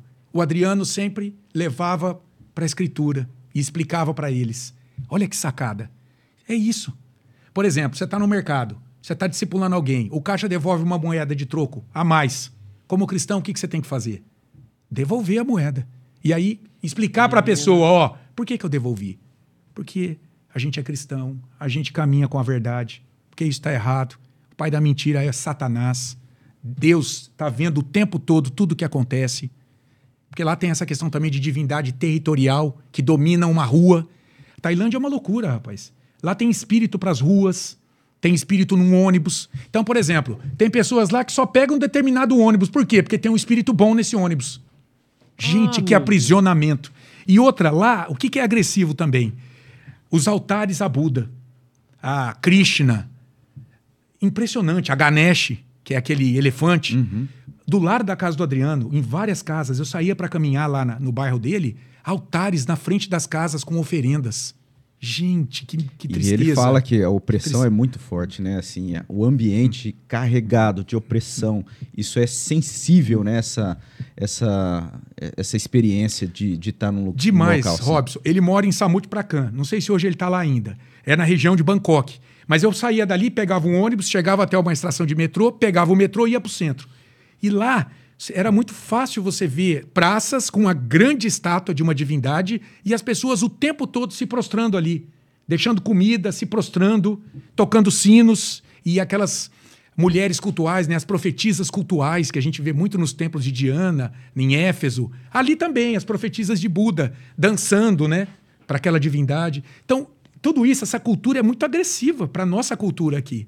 Porque a adoração paganista, o paganismo é escancarado diante de você. Rapaz, você volta de lá clamando a misericórdia de Deus. E você não sabe a aflição do coração de um missionário. Quando ele chega lá, ele, na cabeça dele, eu imagino que ele fica pensando assim: Senhor, eu quero falar para todo mundo do Senhor. Mas como que eu faço isso aqui? 99, vírgula alguma coisa da população é budista, é pagã. E ele tem esse desejo. Tá, tá inflamado no coração dele, dele querer disseminar o evangelho. Isso é uma luta muito grande do missionário. Por isso que ele quer fazer coisas, atividades para mostrar para as pessoas, né? O reino, o poder de Deus. A verdade, a luz, né? E no meio dessa Dessas trevas. trevas. Ô, ô, ô, Rogério, eu, eu aqui, velho, aqui, a gente tá num país, maioria cristão. Mas. Tem origem cristã, por É. conta dos portugueses até. Mas a herança, né? gente vê algumas situações hoje em dia de seitas, né? Algumas igrejas de seita. E eu fico desesperado, pensando que não vão pro céu porque estão fazendo da forma errada, estão cultuando para um Deus que nem eles sabem qual é. Como em Atenas, né? Quando Paulo chegou E em aí, Atenas. como é que você voltou pra cá, cara, pensando que um país inteiro tava desse jeito? Não vão. Eu voltei em, em conflito. E durante um tempo, eu pensei, Senhor, eu quero ir para lá. Quero ir para um país. Vou ser missionário transcultural. Cheguei a pensar isso. Orei a Deus. Mas o Senhor é aquilo que eu estou dizendo. Ele foi confirmando a minha, o meu ministério aqui mesmo. Aqui em Rio Preto. Mas realmente, Felipe, isso aí é algo que assalta o nosso E- coração. Você quer falar para as pessoas. Você E quer abrir vezes- os olhos na delas. Às sua- vezes a gente sua tem opinião. ideia de, Ah. de- Desculpa, só para eu não perder o raciocínio. Às vezes a gente tem ideia de dar suporte ao missionário com relação à questão financeira. E isso é importante. Claro, é- ele tem é necessidades import- materiais. Exatamente. Mas a questão da oração, quando a gente né, se atenta a essa questão do, do embate que é travado num, Sim. A questão num espiritual. território desse, Sim. como é algo que precisa estar é, assim sendo levado a sério na vida. A Sim. nossa responsabilidade de orar pelo ministério desses missionários veja, que estão lá no campo de E batalha. aqui eu né? quero entrar agora num, num assunto aqui bem legal. Pode falar, Felipe. Ah, eu, eu ia pegar Fala porque você pesado. gosta de falar, Felipe. Eu ia pegar pesado. Mas, na sua opinião, é, isso aí que você viu, que acontece lá e, e, e às vezes acontece em algumas seitas, você acha, não quiser responder também, fica à vontade. Barbaridade, gente. você me ajuda. acha que, que vão pro céu? Porque assim, eu, eu tô num embate comigo mesmo que eu falo, o que, que eu faço? Eu falo a verdade, tento pegar pela orelha e falar, não, meu amigo, é isso aqui do que eu tô vivendo hoje na minha vida. Mas e no seu caso lá, você acha que vai? Meu caro, quem salva? Segundo a Escritura. Quem julga? Quem salva? É Deus. Quem salva é Jesus Cristo. Jesus Cristo. Você precisa crer, você precisa crer em Jesus Cristo como teu único e suficiente Salvador. Você precisa entregar a vida a Ele. Então eu creio, Felipe. Olha a minha vida. Eu, eu tenho para mim que Deus me alcançou dentro da missa. Foi ali que Ele me regenerou.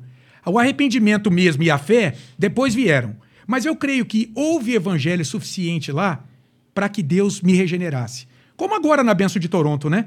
Que a gente falou domingo, né? Lá naquela heresia toda, naquele frenesi todo, naquele histerismo todo, o reverendo Augusto Nicodemos, no livro dele, ele diz, lá no Despertamento Espiritual, que ele crê que houve evangelho suficiente para converter algumas pessoas ali. Então eu creio que Deus, lá na missa, ele me regenerou. Sabe aquela coisa, o poder sobrenatural que veio sobre mim? Deus mudou a minha natureza, trocou um coração de pedra e colocou um coração de carne, a ponto de eu começar a olhar para o meu redor e não concordar mais com a imagem. Rapaz, isso não veio de mim. Eu cresci ali dentro. É o Espírito Santo que E, aplica Robson, aquele evangelho ali. Eu né? comecei a olhar para as imagens, para aquele ritualismo, para folheto. Eu comecei a não concordar mais com aquilo. Eu falei, Senhor, isso aqui está mascarado. Deve ter alguma coisa errada aqui. E eu comecei a questionar. E foi nessa época que a Claudinha me chamava. Vamos para um culto. Olha como é que Deus trabalha. Vamos para um culto. Então, o que, que isso me mostra? Eu creio, Felipe, que dentro desses lugares há pessoas que creem somente em Jesus. Elas, tão, elas, não, elas não seguem essa, esse monte de prática de legalismo. Elas não abraçam isso. Só que é o seguinte: em algum momento Deus vai fazer o que fez com você. É isso aí. Tirou. Porque ele me tirou de lá. Hoje, meus parentes falam assim: Rogério, mas você era um católico tão, tão assíduo, tão frequente, tão praticante. Por que, que você virou crente? Eles falam. Eu falo, gente, sinceramente, vocês acham que eu acordei um dia de manhã e decidi ser crente? Eu nem gostava de crente. Isso aí foi um processo espiritual de Deus na minha vida. Então, eu creio, Felipe, que há pessoas ali salvas, só que Deus vai tirá-las de lá. Por quê? Porque a fé também em Cristo tem que ser alimentada. E ela é alimentada quando o evangelho é pregado com fidelidade. E numa seita, o evangelho não é pregado com fidelidade. Então, em algum momento, Deus vai tirar essas pessoas de lá de alguma forma e vai levar elas para uma igreja fiel, como ele fez com a tua família, Felipe. Conduziu a tua, a tua família, pela graça de Deus, a uma igreja que tem pregado de maneira fiel o evangelho. É aquilo que Paulo e Pedro falaram: importa antes agradar a Deus do que aos homens. Essas seitas trabalham para agradar aos homens, para mantê-los na sua zona de conforto. Não. O evangelho, quando ele é pregado, ele prega aquilo que você não quer ouvir, mas é para tua salvação. Outro dia, um amigo meu me falou assim. Eu falei, e aí? Porque assim, um jeito bom de começar uma conversa evangelística, irmãos, com Uber, no mercado, em qualquer lugar, é desafiando as pessoas a pensarem como anda a vida delas com Deus. Então eu gosto de perguntar assim: escuta, como é que tá a tua vida com Deus? Vixe, você ouve resposta de tudo quanto é tipo. Muitas pessoas dizem: ah, não, Deus vai salvar todo mundo, Deus é só amor, não vai condenar ninguém. Outras pessoas dizem assim: ah, eu não penso muito nisso, não, eu sou pecador, para mim não tem jeito. Mas a maioria das pessoas, e é, são as mais difíceis de trabalhar, são as que estão cheias de justiça própria. Elas dizem assim: ah, eu sou um bom cidadão, eu respeito minha esposa, sou um bom pai de família, Não mato, pago roubo." meus tributos, não mato, não roubo. Então, minha vida deve estar muito boa diante de Deus. Veja, essa pessoa é difícil, você precisa mostrar a lei para ela. Falou, ó, vou te mostrar os mandamentos para ver se você cumpre algum deles. Porque se você tropeçar em um, você tropeçou em todos, como o Tiago nos diz. Então, uma forma de evangelizar é assim. Eu creio, Felipe, que tem pessoas salvas. Falei tanta coisa que perdi o fio da meada. Mas tem pessoas salvas nesses lugares, mas Deus vai tirá-las de lá e vai Os levá-las para. Os lugares que a gente está falando aqui são seitas. É, a pergunta do Felipe é essa, né? Seitas. Seitas. É, cristãs, né? Que se denominam cristãs, né? Isso. Movimentos heréticos. né? Porque assim, numa situação igual, de ignorância mesmo, igual da Tailândia, né? Nesses locais, é o que precisa ser pregado é o evangelho, né? É. o evangelho ali que vai ser usado pelo Espírito Santo de Deus para alcançar Sim. os corações. Sim. Mas você falou do- dos elefantes, eu tenho uma curiosidade. Sim. Tinha- teve muito elefante lá Teve, na Tailândia teve. O Adriano me levou em alguns Eles lugares andam? lá. Eles andam sobre os elefantes e eles escravizam os elefantes para trabalhos também. Isso aí é muito criticado, né? Muito questionado. Mas eles têm, tem a Vou questão dos uma elefantes. história engraçada aqui. O- a, a minha cunhada teve a oportunidade de ir na Tailândia, a Dani. Ah, Ela foi com um pessoal também envolvido com missões. a eh, Dani na área tem um coração esporte. missionário. Na, na área de esporte, inclusive, realmente foi fazer algum trabalho nesse aspecto missionário lá na Tailândia. E nessa época, o, o- o avô, o avô dela, né, da minha esposa, ele estava internado e ela ia viajar. Ele falou para ela assim: Ó, você vai lá para Tailândia. E ele estava assim, sob efeito de antibiótico, estava meio, meio grog. E a gente deu muita risada que ele falou: Ó, se for lá para Tailândia, traz um elefante. Pra nós colocar lá na cana, lá no sítio. Eu achei Aí, engraçado. é isso mesmo. rapaz. Soltar o elefante lá na cana, lá no sítio. É isso A mesmo. ideia dele de elefante, né? Imaginei, É. assim, como que Sim. é, deve ter sido impressionante essa, essa situação de, de ter nesse. estar nesse local tão diferente. Diferente. Você comer né? ostra com ovo. Você faz uma omelete e coloca ostra lá dentro. Ô, louco. É. O Adriano falou: você quer comer? Eu falei, eu quero. Porque eu gosto de experimentar o que é diferente, Não, né? eu gosto. Por exemplo, Ficou bom? Ficou bom, ficou gostoso. Pode fazer. Nossa. Por exemplo, a gente vai pro Nordeste de vez em quando E aí, ah, vou tomar suco de laranja. Eu não. Eu quero suco de umbu, camu camu, que coisa diferente. É, Eu quero experimentar aquilo que é da terra. E na Tailândia eu tive essa experiência com insetos. Cara, você vai nas feiras lá, tem aquelas bancas. Pensa em barata frita, escorpião frito, Nossa. grilo frito. Eu comi gafanhoto. A barata não Eu dá, consegui comer gafanhoto. Parece uma pipoquinha, gente. Mas é. É, com muito salzinho, agressivo. gafanhoto com sal, talvez Já uns, até... Eles gostam muito de coisa doce. Ela Passa um É melado assim. É. Eu lembro do, do Adriano vir eh, na igreja trazer ali um salgadinho que era misturado doce Uma pipoquinha, com sal. e deve era- ser larva. Não, eu acho que era couro de, de porco, mas com açúcar e sal ao mesmo tempo. Um negócio Agridoce. bem, é, bem agridoce. Sei ele um texto pra gente, mas antes disso, o Fábio mandou um- uma mensagem aqui, ó. Transmita ao irmãozão Rogério meu carinho e admiração por ele, pela sua coragem de pregar a palavra com tanta ousadia e clareza. Amém. Eu peço a Deus isso, né? Porque, como disse o reverendo uma vez, vou contar para vocês uma, uma, uma história para ilustrar isso aí. O reverendo Elias Medeiros fez um trabalho na Transamazônica, abriu um trabalho há muitos anos, né? Ele tinha aberto. E o sogro dele é o Francisco Chalcuic, né? Esse holandês. Francisco traba- Leonardo, Francisco aqueles- Leonardo, é. Que trabalhou no Paraná como missionário, né? No final ali do século XX, abrindo igrejas, né? Reformado, holandês. E o, diz que o, o Elias Medeiros estava lá na igreja dele, lá que ele tinha começado, e chamou o Francisco Leonardo. Estava lá no culto. E ele fez aquele sermão, homilético, com exegese, no grego, no hebraico, tudo. Terminou a pregação, ele foi lá para receber os louros da vitória, né? Ele conta isso. Foi lá falar com o reverendo Francisco Leonardo. E aí, sogro? Como é que foi? E o Francisco Leonardo disse assim: Isso aí também marca o nosso ministério, Robson. Gente que é novo, né? Olha, eu acho que você deu comida para girafa. Eu já ouvi isso. Você deu comida para girafa. E nós fomos chamados para alimentar ovelhas. Ovelha come aqui embaixo. Você tem que falar com clareza para ela. Você deu comida para girafa. Você falou muito alto na tua teologia. As pessoas aqui não foram alimentadas.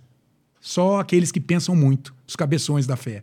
As pessoas mais simples, que é a grande maioria das compõe a grande maioria da igreja, não foram alimentadas. Então você tem que dar comida para ovelha. Isso aí também mar... Nossa, tem moldado o meu ministério. Ô, Rogério, e falando disso, cara, é muito interessante porque, assim, eu, eu tenho uma outra visão de quem já é muito tempo dessa igreja, da reforma, entende a reforma, sabe o que é João Calvino. Na minha, na minha vivência de igreja, nunca ouvi falar de. Nem Lutero se falava, né? Mas a gente vê Sim. pela história.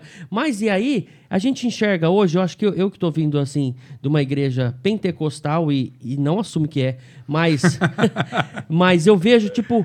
Sabe o que, que eu tô enxergando? Que é até um, um negócio meio esquisito, que existe a teologia e existe o néctar da teologia. Você acha que isso está acontecendo? Tipo, as pessoas, os intelectuais da teologia, isso pode atrapalhar um pouco a, a, a sociedade e as pessoas que querem chegar a Deus e, e não entendem um pouco da teologia, porque é muito complexo, é Meu muito estudo. Você Ó, entende isso? Eu entendo. É o seguinte: os eleitos de Deus, eles sempre serão alcançados por Deus. Com uma teologia muito alta ou uma teologia também muito, muito, não vou dizer fraca, Simples, mas uma simples. teologia simples. Outro dia lá na Missão Vida, é, uma pessoa falou para mim assim: Rogério, mas você prega para esses homens? Eles vêm de várias denominações, têm vários entendimentos diferentes. A maioria ali não estuda, porque nós não temos uma tendência de estudar teologia. Sim. Isso em qualquer igreja. Vai ter os que estudam, que gostam, vai ter os que não estudam. Mas Deus vai falar também ao coração deles. Você não acha que às vezes você fala coisas muito difíceis? Por exemplo, às vezes eu estou pregando. tô- eu preguei Gálatas lá recentemente, o livro todo. Eu tive que falar da doutrina da justificação. Tem que falar da aliança, a antiga aliança, a nova, Abraão, Cristo. Tem, tem coisas difíceis para entender. Você não acha que você não está desrespeitando essas pessoas quando você prega isso? Eu falei, pelo contrário. Eu, eu vou tratar eles sério, essas pessoas sérias, quando eu revelar a doutrina séria para eles. Por exemplo, um time de futebol. Não me deixa perder isso aqui, tá? Agora eu vou pular para um outro canto. Como é que um time de futebol que é muito forte joga com um time fraco? É batendo embaixadinha no meio do campo, é colocando eles no bobinho, ou é indo para cima e jogando futebol? É indo para cima e jogando futebol. Porque você vai levar eles a sério. Outra coisa é, claro, né, o Paris Saint-Germain tem um investimento enorme. E o Catuí lá da Itália tem um investimento pequeno. Mas esse time grande vai respeitar o pequeno quando levar ele a sério jogar com ele sério. Não ficar fazendo bobinho no meio do campo. Vão para cima e vão marcar gol. E assim também. Eu vou lá e eu prego a palavra de Deus com seriedade. Agora, é claro, eu tento adaptar a minha pregação à assembleia, aos ouvintes, ao entendimento deles. Mas tem coisa que não dá. Agora, aí que está o ponto. Os eleitos de Deus, de alguma forma ali, vão ouvir o evangelho. Alguma coisa, ainda que pequena, Deus, pela ação do Espírito, vai colocar no coração deles. Isso não é uma carta branca para eu pregar de maneira destoada da capacidade de entendimento, não é nem bíblico. Não. Mas eu tenho, eu tenho isso para mim. Que eu falei, olha, de alguma forma, mesmo pregando aqui coisas difíceis, quem é eleito vai captar alguma coisa. E isso, Felipe, agora entra na questão das igrejas. Meu caro, o pastor tem que ser fiel à palavra de Deus. O que nós estamos, o que está precisando hoje, né? Hoje tem muito pastor que vai fazer cursinho para método de evangelismo, método de crescimento da igreja, vai se aperfeiçoar em técnicas de oratória. Tudo isso tem o seu lugar. É bom, Deus vai usar de alguma forma. Mas acima de tudo, sabe o que precisa? Fidelidade na pregação do evangelho. A igreja vai crescer quando for pregada a palavra com fidelidade e os ouvintes forem desafiados a viver essa palavra. Aí a igreja vai crescer. Pela graça de Deus, isso tem sido a mentalidade da nossa igreja. Até porque quem convence é o Espírito. Exato. Ali tem sido pregada a palavra. Ó, um texto, a igreja de Antioquia é uma igreja marcante, né? Foi a, depois ali da perseguição de Estevão. Igreja missionária, né? Se levantou uma grande perseguição contra a igreja de Jerusalém e aí ela foi cumprir Atos 1:8. Ela foi por toda a Judéia, por toda a Samaria e os confins do mundo. E eu acho muito interessante ali aqueles primeiros pastores. Por exemplo, Barnabé, que foi lá a igreja de Jerusalém ouviu o que estava acontecendo em Antioquia e mandou Barnabé para lá. E eu acho interessante, irmãos, a postura de Barnabé. Olha só. Está aqui em Atos. Os discípulos são chamados de cristãos em Antioquia. Quando Barnabé chega em Antioquia, quem era Barnabé? Olha só. Atos 11, 24. Olha quem era o pastor da igreja, esse primeiro pastor. Porque era homem bom cheio do Espírito Santo e de, fó, e de fé. A primeira parte. Quem era Barnabé? Era um homem bom, cheio do Espírito Santo e de fé. Aí você vai para o versículo anterior, o 23. Quando ele chegou lá na igreja de Antioquia, qual foi a visão desse homem? Versículo 23 de Atos 11. Tendo ele chegado e, primeiro, vendo a graça de Deus. Esse era um pastor, um líder que tinha discernimento espiritual. Ele entendeu a complexidade, a profundidade. Ele entendeu o conhecimento daqueles crentes na igreja de Antioquia. Ele sabia o que ele precisava pregar para alimentar aquele povo. Porque tem líder por aí muito desmiolado também, né? Que prega qualquer coisa achando que Deus vai agir ali. Não. Veja, ele chegou lá vendo a graça de Deus sobre aquela igreja. O que, que ele fez? Alegrou-se e exortava a todos que, com firmeza de coração, permanecessem no Senhor. Ou seja, ele pregou o evangelho com fidelidade ali naquele lugar agora. E qual foi o resultado? Aí você vai para o final do versículo 24. E muita gente se uniu ao Senhor. Então, a igreja de Antioquia experimentou crescimento pela fidelidade. Se você continuar o texto, você vai ver que ele não ficou trabalhando sozinho. Porque hoje também tem muito ministro que chama o ministério para si, como se ele tivesse todos os dons espirituais. Às vezes ele faz isso por ele mesmo, às vezes ele é pressionado pela liderança sobre ele. Ó, oh, você tem que fazer tudo. Um pastor não tem todos os dons espirituais. Então o que, que Barnabé foi fazer? Foi buscar Paulo. Olha lá o versículo 25. E partiu Barnabé para Tarso à procura de Saulo. E aí eles edificaram a igreja, o versículo 26, discipularam a igreja, e a partir daí, pela primeira vez, aqueles discípulos, aquela igreja foi vista como cristã foram reconhecidos pela sua fé, pela sua convicção em Cristo como discípulos de Jesus. Foi a primeira vez que eles foram chamados de cristãos. Muito por conta desta visão missionária de Barnabé, de Paulo, da fidelidade na pregação do evangelho. Então, hoje, meu irmão, Ô, Rogério, a gente precisa. Só para.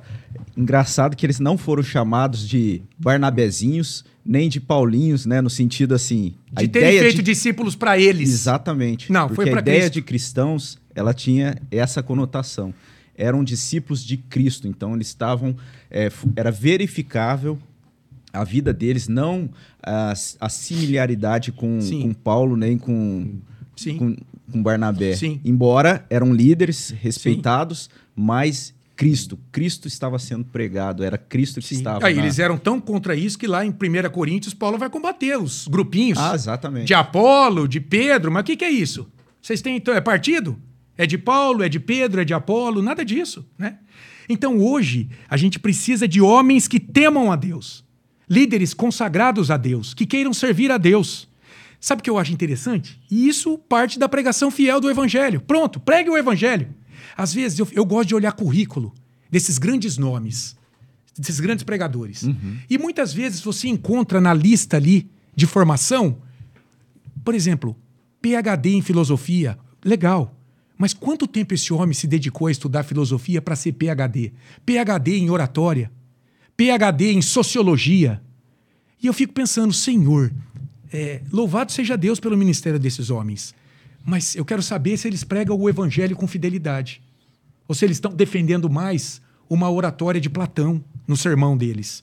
Se o púlpito é mais um consultório psicológico do que a pregação da palavra. Porque é a pregação da palavra que faz a igreja crescer. E louvado seja Deus, como a gente tem visto isso na nossa igreja, não é, irmãos? Como tem se aproximado pessoas das mais diferentes crenças. Por quê? Porque está sendo pregado o evangelho. Então, Felipe, voltando agora à tua pergunta, meu caro, onde é pregado o evangelho? Há salvação ali. E pode ser que numa seita dessa haja evangelho suficiente para conduzir alguém a Cristo e depois o Senhor vai resgatar essa pessoa de lá também. Então eu creio sim, é, pode haver salvação nesses lugares, mas com essas, com essas, com essas pontuações aí que eu fiz. Ô, Não sei Rogério, se ficou claro. A gente Ficou- fala tanto que. Você citou o, exemplo do Elias Medeiros nessa experiência lá na Amazônia. Sim. E como é que foi? Você teve lá também na, na selva? nos Yanomamis. Foi incrível. Missionária. Nossa, Você chega, o avião chega lá, você olha do céu duas horas de Boa Vista. Você vai pelo Asa de Socorro. Você vai até Boa Vista. e Lá você pega um aviãozinho do Asa de Socorro, duas horas sobre a Amazônia. E é lindo. Você vê o rio serpenteando a floresta. De repente some tudo, some luz. Você só vê árvore e rio. Durante muito tempo. Gente, é, é grande aquilo lá, é grande demais. Depois de duas horas, o piloto fala assim: Rogério, você tá vendo um risco lá no horizonte? Tô vendo, é um risquinho marrom assim. Aquilo avião lá é a pequeno, pista. Avião pequeno. Teco-teco, como a gente conhecia. E quando você sobe no avião lá em Boa Vista, o piloto vira para você e pergunta assim: "Você já andou de avião?" Ele perguntou para mim. A câmera tá lá, né? Eu virei para lá. Você já andou de avião? Aí eu falo: "Já, já andei de avião." Não. Você já andou do quê? Ah, eu já andei de TAM, de voo, de gol. Não, você não andou de avião. Agora você vai andar de avião. Abre a janela aí que você vai me ajudar a decolar. Verdade. Rogério, Verdade. Tem um Aí, testemunho que eu ouvi de Asas de Socorro recentemente, que é essa missão já é bem antiga, acho de 1950. É uma missão que trabalha justamente nesse começou com missionários americanos. E eles nunca tiveram um acidente fatal. E a hora de voo da, dessa missão É é, longa. impressionante. É. E eles nunca tiveram um acidente fatal. E, e na, na aviação aérea brasileira, o pessoal fica assim, como isso pode, né? Como que isso pode se dar? E aí a resposta fica o testemunho. Não. que, assim, Deus na providência dele, mas Deus tem preservado isso como um testemunho. E a dedicação também, porque a hora de, de, de voo... que esse- exigida de um piloto é muito É alta. impressionante. Para você ser um piloto de asa de socorro, você tem que ter muitas horas de voo, mais do que um piloto comercial. Sim. Sim. Mas aí é isso, ele falou, ó, você vai me ajudar a decolar, cara. Abre aí a ventoinha. Aí, é- lembra aqueles carros antigos que tinha aquele quebra-vento?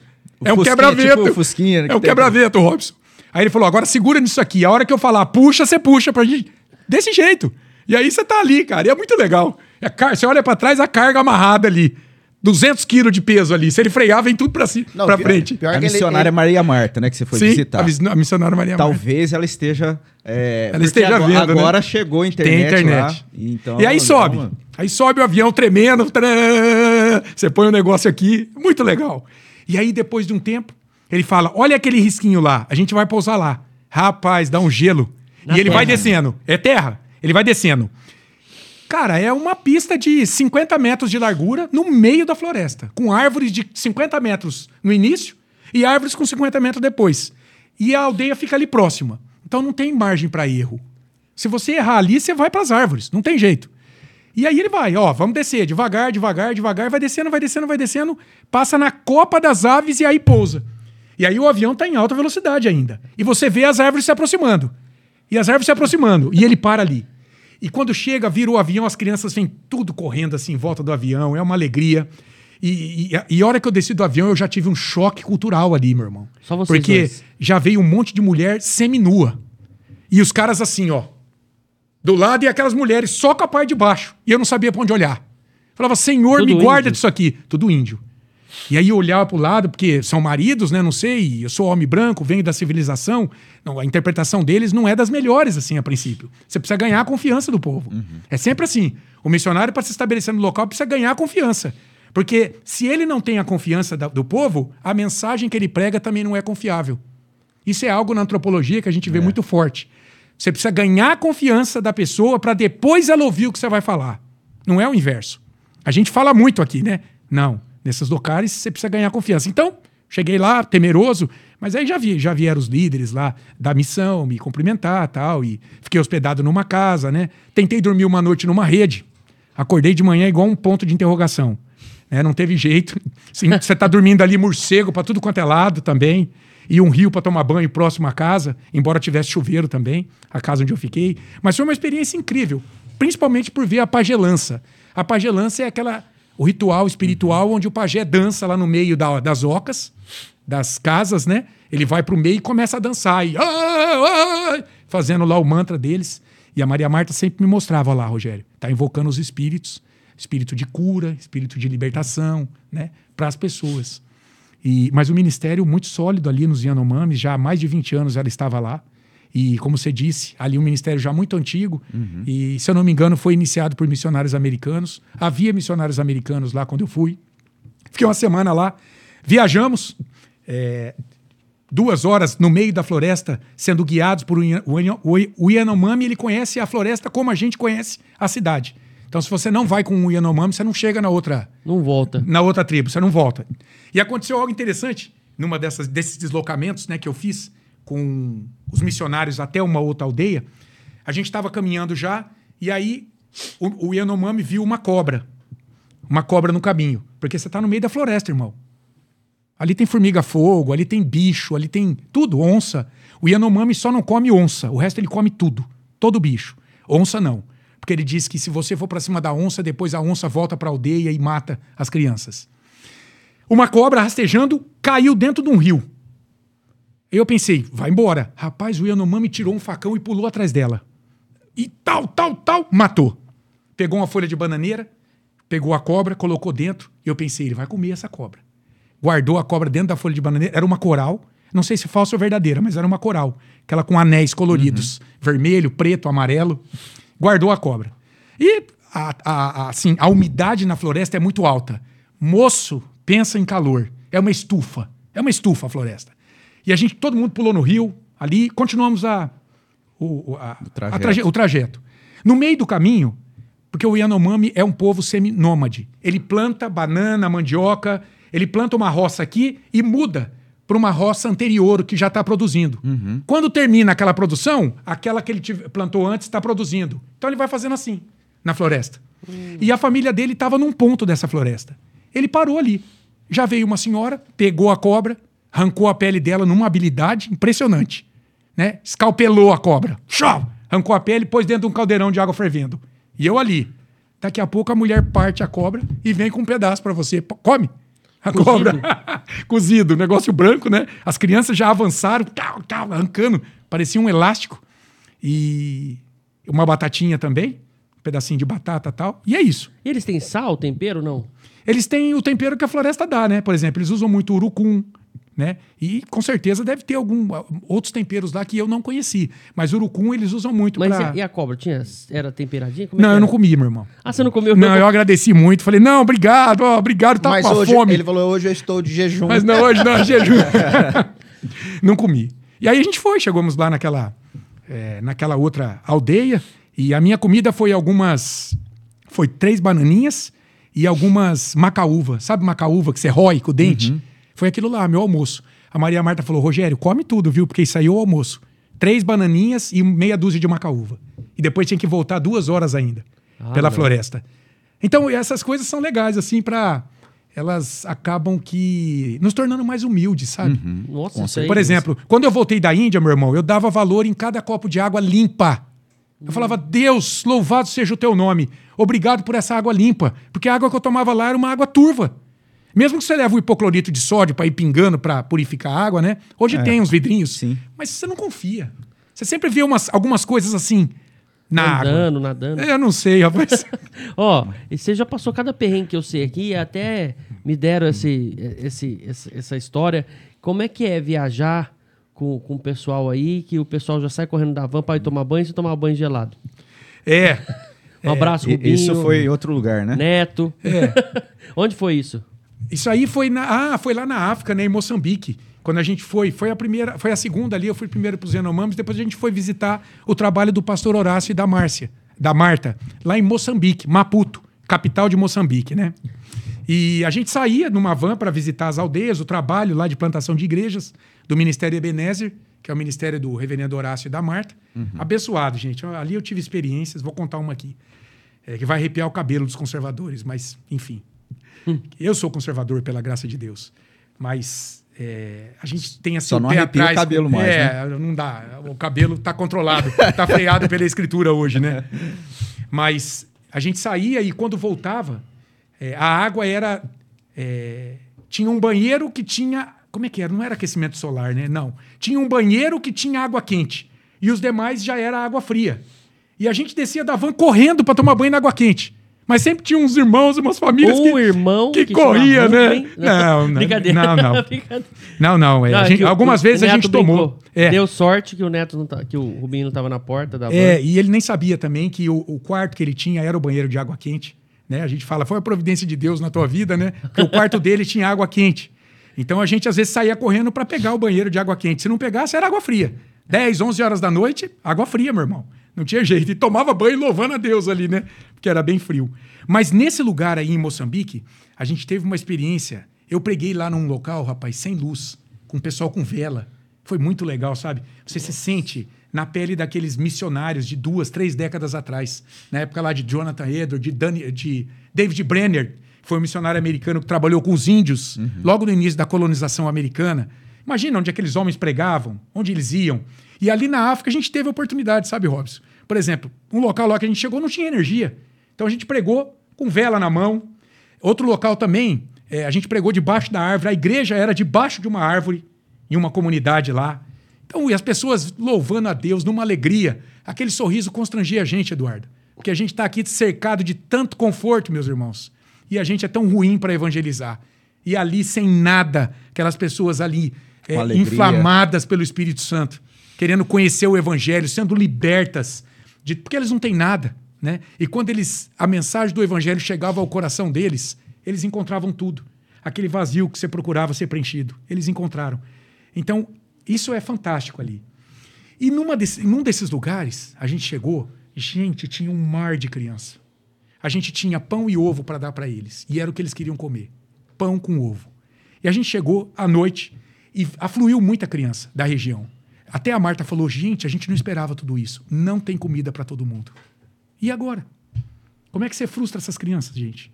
Aquele monte de olhinho brilhando. Ixi. Um negócio assim que você fica. É, é um negócio marcante, cara. Você saber que essas crianças estão ali para comer um pão com ovo, né? É, é um negócio fantástico. Foi, foi uma experiência incrível aquilo. E a gente olhou para o balaio lá de pão, já com o ovo. Não tinha para todo mundo, gente. Não tinha. E a Marta falou: vamos orar. Vamos consagrar a Deus isso. E a gente impôs as mãos ali e orou sobre aquele, aquele balaio de pão, já sabendo que não daria para todo mundo. Irmãos, a comida deu para todo mundo. Não me pergunte. Pode especular, aí vai caber um monte de argumento. O que eu sei é que a comida deu para todo mundo. Você pode falar que a gente contou errado, sei lá, você pode falar um monte de coisa. Mas há quem acredite que Deus multiplicou aquilo ali. Ô, Rogério, é, isso é importante a gente frisar.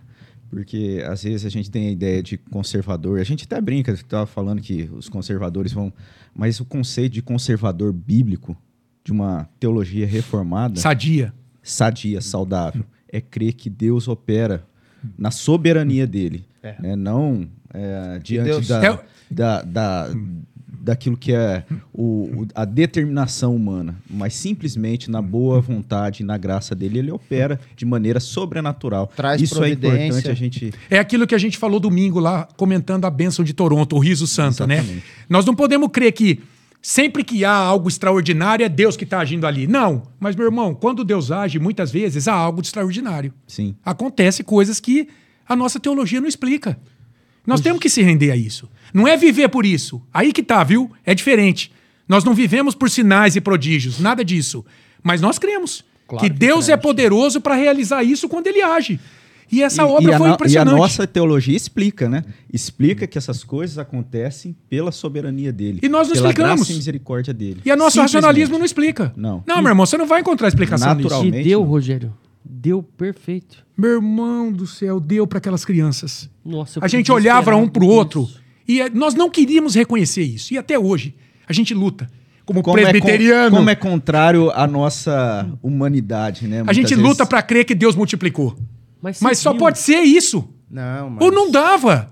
Sabe quando você olha? Você olha, você fala, não dá. Um mar de crianças. Fala, Não dá. E E, aí- agora? e foi aquela não coisa. acabou o pão. Mas Deus não é acabou. soberano. Foi aquela coisa, ia pegando sem olhar. Sem olhar quando. E quando vê, deu. Deu. Ah, meu Deus. Nossa, isso Meu é tão irmão, isso aí foi maravilhoso. Não, e nós não- pudemos louvar a Deus ali, Nossa. agradecer a Deus. E houve choro, e houve. Nossa, foi um negócio Que bênção, impressionante. E eu tava ali. Eu vi isso aí. Houve ainda. Eu não fui enganado. E na hora vocês já ali. entenderam. Falou, meu Deus. Falou, gente, Deus fez algo aqui. Sabe, Jesus, cinco pães, dois peixes. Depois lá, quatro pães, sete pães e alguns peixinhos. E o Senhor fez a obra ali. Impôs as mãos e eu creio que o Senhor manifestou um poder extraordinário ali naquela noite. Nessa, gente- Porque dia deu você- para alimentar todo mundo. Nesse dia os meninos estavam com você também? Ou... Tava, todo mundo tava lá presente. É. Tava. Depois eu fui para Nampula. Eles voltaram para aqui cá, né? e eu fiquei uma semana em Nampula. Conheci o pastor Caçamo, que na época trabalhava com o Nampula fica a 2 mil quilômetros de Maputo. Eu e o Horácio pegamos um voo regional, fomos até Nampula, norte de Moçambique. Fiquei uma semana lá na casa desse pastor. Gente, ali também eu tive algumas experiências extraordinárias, né? Quando esse pastor mudou, era uma favela onde ele morava, casa muito simples. O vizinho falou: "O senhor vai morar aí?" Ele falou: Eu vou morar aqui. E eles disseram: Olha, essa era a casa de um feiticeiro. Foi consagrada aqui a um espírito maligno. Né? O feiticeiro é o mágico, é o Simão da Bíblia, né? Que praticava mágica, que na verdade é feitiçaria, né? O senhor vai morar aí? Essa casa está consagrada aí a espírito ruim. Não, eu vou morar. Sou pastor presbiteriano, vou morar aqui. E em uma das noites que eu estava dormindo lá, eu dormia numa cama que tinha uma rede de mosquito. Malária, muito mosquito, né? Tava na época do calor, chuva, muito mosquito. Você não consegue dormir. Então eu dormi, a cama era envolta num véu. Gente, eu acordei à noite, só mexia a bola do olho na cama. Opressão. Porque o crente não pode ser possuído. Não. Ele é habitação do Espírito Santo. Mas ele pode ser oprimido espiritualmente. Parece que alguma coisa me pressionava naquela cama. Eu não me mexia. Eu estava acordado já. Eu só fazia assim, ó. Eu não me mexia. E eu comecei a orar a Deus. Fechei o meu olho e orei a Deus. Pum, sumiu. Então eu creio que aquilo ali também foi opressão que esse homem sente muito por pregar o evangelho naquela região. Quando você você precisa estar consagrado a Deus. Veja, Barnabé e Paulo aqui, nesse mesmo texto aqui, quando a igreja de de Antioquia resolve enviá-los para que eles pregassem, a igreja estava servindo ao Senhor e jejuando. Isso mostra que ela, os líderes estavam consagrados a Deus. Porque, meu irmão, quando você decide servir ao Senhor, você precisa se consagrar ao Senhor. Você precisa orar, ter vida de oração, comunhão com a palavra, comunhão com o corpo de Cristo, com a igreja. Eu sempre falo para Carol, Carol, nas quartas, quando eu volto da Missão Vida, irmãos, eu volto extenuado de lá. Eu volto cansado. Eu quero chegar em casa, deitar na minha cama e dormir. Isso aí, o ambiente lá é pesado espiritualmente. Ali há forças malignas agindo, há potestades, espíritos do ar. Paulo fala lá em Efésios que isso dominava, domina esse mundo. É contra isso que a gente está lutando. Contra espíritos poderosos, contra dominadores do ar, contra potestades. Existe essa região, essa milícia do mal, não é? Um terço dos anjos caíram com Satanás. Eles estão servindo o diabo. Esses anjos caídos são os demônios que servem o diabo hoje aqui. Então nós temos que tomar cuidado com isso. Você quer servir a Cristo? Comunhão com o Senhor. comunhão com Ele. Eu falo, Carol, ore antes de ir para a Missão Vida. Ore mesmo. E ore depois também. Porque você vai enfrentar um ambiente muito pesado lá. É isso. Esse homem lá em Maputo, esses homens em Maputo, em Nampula, eles estão lidando com um ambiente muito pesado. Esses missionários na Tailândia, na Índia, a Maria Marta lá em Moçambique, em, nos Yanomamis, o reverendo Maurício lá no Uruguai. Essas pessoas estão lidando com um ambiente muito pesado. E isso está aqui também. Isso também está na minha vida, na tua vida aqui. Então, com o Senhor a gente é mais do que vitorioso. Mas não se engana, não. Você está se levantando contra as trevas, contra um reino caído. E aí você precisa de consagração, vida de oração, comunhão com a palavra. Se puder, faça o jejum, se consagre ao Senhor, entregue a Ele, não entregue aos homens. Não faça. Jesus condenou isso no Sermão do Monte, né? Os fariseus jejuavam e apareciam lá tristes para serem aplaudidos pelos homens. Olha que homem piedoso, deve estar em jejum. Não, não. Funcione normalmente no teu dia a dia, mas entregue para o Senhor algo. E você vai ver como é que o Espírito Santo vai te fortalecer cada dia mais. É, diante de, de tudo isso que a gente ouve, né? A gente não pode esquecer ainda mais esse mês que a gente, né? É um Missões. mês missionário que nós estejamos orando por esses servos de Deus com tanta dificuldade que tem pregado a palavra, né? Que Deus sempre nos nos motive a estar orando, a, a, a, além de ofertar também, né, Robson? Porque é muita luta, é muita dificuldade e que Deus tenha misericórdia desse povo que está lá. E, carente da palavra. E, Eduardo, ofertando que tem, também, né? Ofertando. ofertando que é, você vai é servir. Importante. Você pode servir a Deus, você pode ir, você pode contribuir e você pode orar. É. Então você, você evangeliza indo, orando e contribuindo. Não é? Tem pessoas que não podem ir. Não, não, foram chamadas, não tem convicção dessa de ir pregar para um povo ainda não alcançado. Mas elas podem contribuir para satisfazer as necessidades materiais dos missionários e da sua família. E, acima de tudo, elas têm que orar por eles. Sim. Porque aqui na igreja de Antioquia, isso é interessante. Quando eles foram enviar Barnabé e Paulo, a igreja impôs as mãos. O que, que é esse impor as mãos sobre eles? É participar do ministério. Se responsabilizar. Se, se comprometer, Robson. A, igre a nossa igreja, pela glória, para a glória de Deus, tem compromisso com essas famílias que ela envia. É. Porque é o que é, é sempre dito no terceiro domingo do mês. Ó, uhum. oh, nós estamos aqui porque a gente tem compromisso, a gente tem que arcar com despesas materiais, inclusive. E nós temos que orar por essas pessoas também. É, aproveitando o gancho, né? É, você que está ouvindo e que se sentiu tocado, né? tocado né? e queira fazer uma oferta ou adotar um missionário, né, Robson? Lá na, assim. na na nossa igreja? É, você pode procurar a Junta Diaconal. Lá a gente tem um, um envelope, é, um envelope azulzinho. Você pode se comprometer ali é, mensalmente, fazer a sua oferta. Essa oferta ela é de, destinada para a Junta de Missões, para os missionários. E, e, e assim, o que a gente fala é isso não é apenas a questão do valor, mas é a fidelidade. Todo mês você se comprometer com esse valor para que esse valor possa estar tá ali contribuindo para esse avanço de missões que está alcançando esses locais. E então é isso, essa convocação que a gente faz. E todo terceiro domingo, independente de você ter o, o envelope, todo, todo terceiro domingo, a, a, as ofertas que são ali, que chegam à nossa igreja, ela é destinada aos missionários. Exato. Mas, ele, porque a igreja tem compromisso com essas Sim. famílias. Essas famílias, quando elas vão para o campo, elas têm despesas. A gente precisa parar de ser mesquinho às vezes, sabe? Sim. Quando, às vezes eu tô lá nesse momento, eu fico pensando, Senhor, mas será que, como que um visitante está ouvindo isso, né? Conta bancária, será que eles não veem isso na igreja deles também, essa arrecadação? Daqui a pouco tem maquininha. Mas não é. é fim, mas não é. em si mesmo, não. É, não, exato. Tem que ter um, tem um propósito, meu irmão. Uhum. E ali fica, fica, claro. Essas pessoas têm que comer, Sim. elas têm que se vestir, elas têm que contar com esse auxílio para que elas tenham o mínimo para poder sair e pregar a palavra. Ô, Robson, né? mas e eu... aquelas pessoas que estão assistindo, mas não frequentam a nossa igreja e querem conhecer o trabalho missionário, né? Que eles ou quer fazer uma oferta. A, a, gente convida sempre você a acessar o site da nossa igreja, www.ipbriopreto.org.br. Ali a gente tem o, o, o, o, boletim, ali no site, o QR Code, para você acessar as informações. A questão até é, para acessar a conta bancária, se você quiser fazer pelo é, o Pix também, a chave ali, é o CNPJ da nossa igreja. Então, esses dados estão lá, você pode estar tá acessando. E então essas informações todas estão ali. É, mas eu queria retomar um aspecto interessante, a gente falando só essa questão material, que, que é tão fundamental também para missões, faz parte a, a questão da gente sustentar em oração, sustentar financeiramente, mas a gente comentou dessa ação maravilhosa de Deus ali multiplicando, e talvez algumas pessoas possam pensar assim: ah, mas Deus opera de maneira extraordinária. E então não tem essa demanda, né?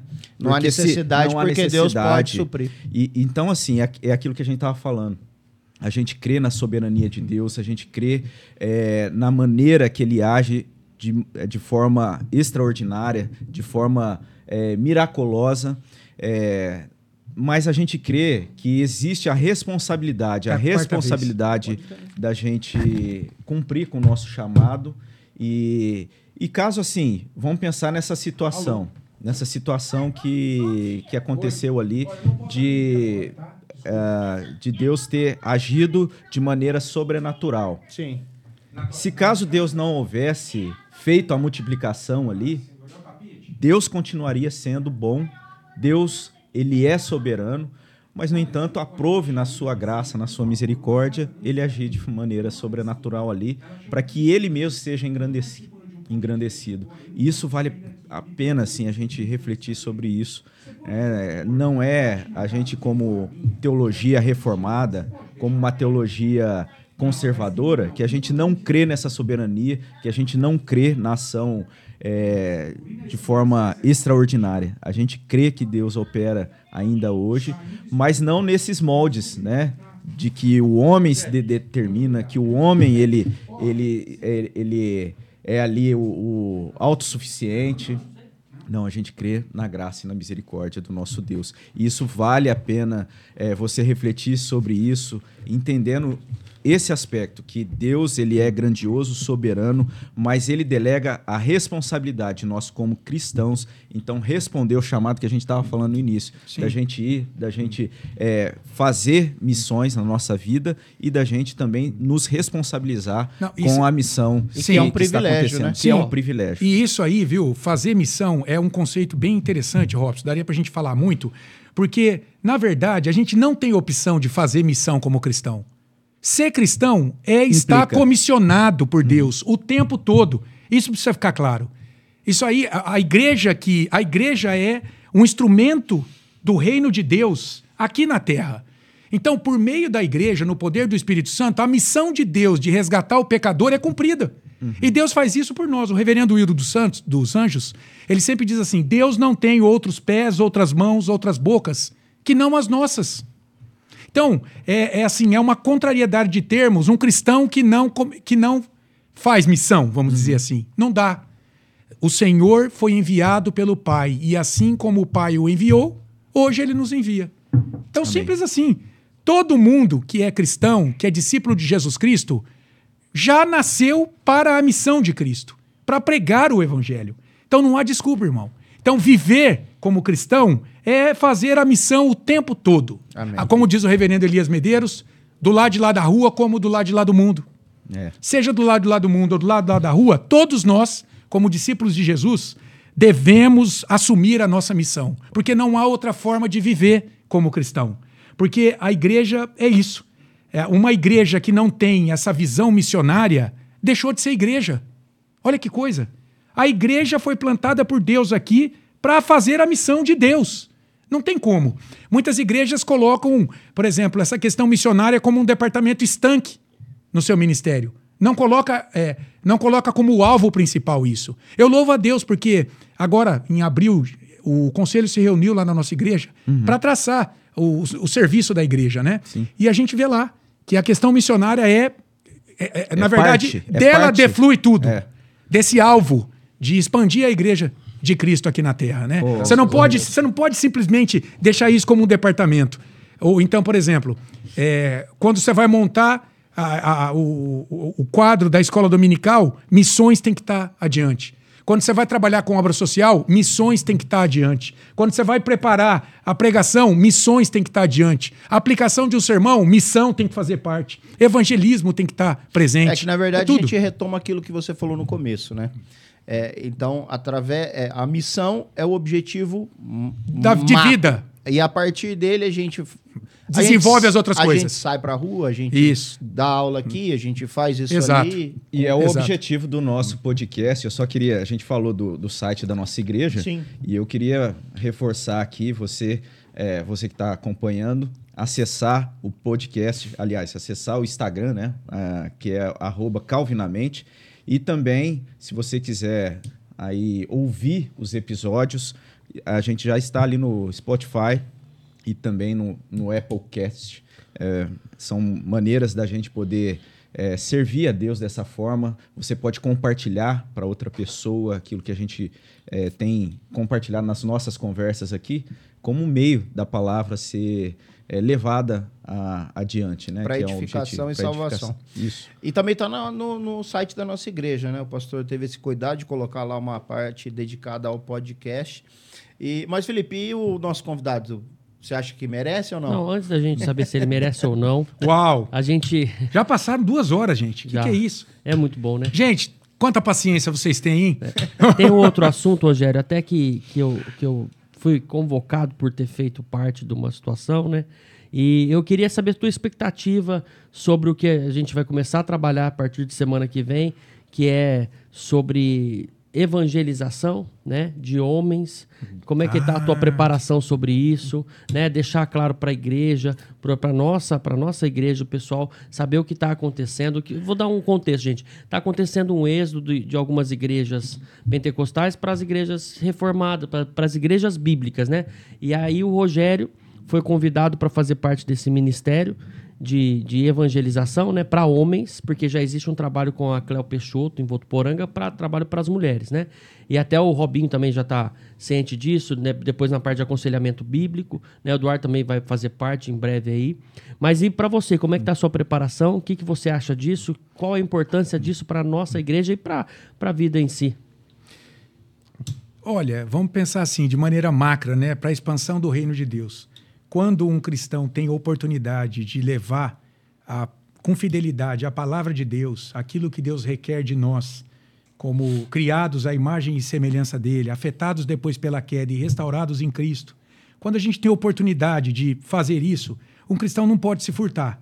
Então, mesmo diante de tantas demandas que eu tenho, eu abri um espaço para servir também nesta neste fronte aí, vamos dizer assim, né? Uhum dentro deste livro aí, dessa temática, né? Homens de verdade, procurando então esclarecer para essas pessoas o que, que Deus espera deles como sacerdotes do lar, como aqueles que têm que santificar sua esposa, ser um testemunho na vida dos seus filhos, né? Porque pelo que nós conversamos, parece que essas pessoas não sabem muito como se comportar nessa, nessa área, né? Como um pai de família, como até como servir a Cristo no mundo. Eles não têm essa orientação a partir das escrituras. Então a minha proposta é elevar essa visão. O que, que Deus espera de você como filho dele, como homem, na tua família, no teu trabalho, na interação com as pessoas, o que, que Deus espera de você a partir das Escrituras? Qual é o teu mandato? Porque Deus nos deu mandatos, né? dentre eles o mandato social na criação, que é essa nossa interação com as pessoas, sempre buscando levar aquele padrão de Cristo a elas. Aquilo que o Espírito, o caráter de Cristo formado neles agora, eles têm que transmitir isso para outras pessoas. Então a minha expectativa é essa: é ser agente de Deus. Eu não vou mudar ninguém. Né? Eu não vou ser instru... eu não vou mudar ninguém. É como Paulo fala, né? E lá em 1 Coríntios também. Quem somos nós? Servos por meio dos quais outros virão a crer. Então eu quero levar, assim, minha experiência pessoal, como alguém que tem sido alcançado pela graça de Deus em Cristo. O que, que Deus espera da minha vida em determinados contextos. Eu acho que esse livro aí, Homens de Verdade, que a gente vai servir como um livro acessório, eu sempre digo isso. O nosso livro é a Bíblia, irmãos. Não confie em livros humanos. Esse livro é um livro acessório apenas. Isso é para é nos nortear, nos dar uma base. Mesma coisa lá na escola dominical. Uhum. Amém. Tem revista, tem livros, mas isso é a base. A partir daí, a gente vai para a Bíblia. E vamos ver o que a Bíblia fala sobre esse tema. Então, inclusive lá na. Eu acho que eu até assustei a Cléo Peixoto. Ô, Cléo, se você estiver ouvindo, minha querida, na reunião de apresentação lá que foi feito com as pessoas, né? Eu fui falar, né? Não, nós temos que pregar a Bíblia, gente, é a Bíblia. E alguns pastores que estavam presentes lá, de repente, recuaram. Peraí, calma, vai devagar. Mas é isso. Nós temos que pregar o que Deus tem para eles. E o que Deus tem para eles está na Bíblia. O livro Homens de Verdade, excelente, mas vai ser um livro só para acessório. É que, Eu vou ler os capítulos. Sobretudo a formação do caráter do homem cristão, da mulher cristã, sobretudo é o caráter de Cristo. Pronto, isso está na Bíblia. Então, está revelado é ali. essa que é a, que a gente tem que levar, né, Robson? É isso então é mesmo. isso que eu vou fazer. Se Deus quiser, tem eu e um- tem um outro rapaz, o Celso, que também é de uma outra, não sei de onde ele é, de uma outra cidade, mas a gente vai revezar esse livro, dando semana após semana os capítulos deste livro e sempre atentando para a Bíblia também e vamos esperar em Deus, que o Rapaz. Senhor pode fazer muito pelo espírito dele, né, aplicando a palavra de Deus. Ô, Felipe. Eu, eu acho é, que foi indicação minha, mas foi de Deus, né? Você É. tá nesse ministério. Cara, eu não conseguia imaginar outra pessoa para fazer esse trabalho. Olha, tão eu me senti, eu me senti, tá Felipe, momento entre eu a me sinto honrado, privilegiado. Eu volto a dizer isso. Eu não tenho capacidade para isso.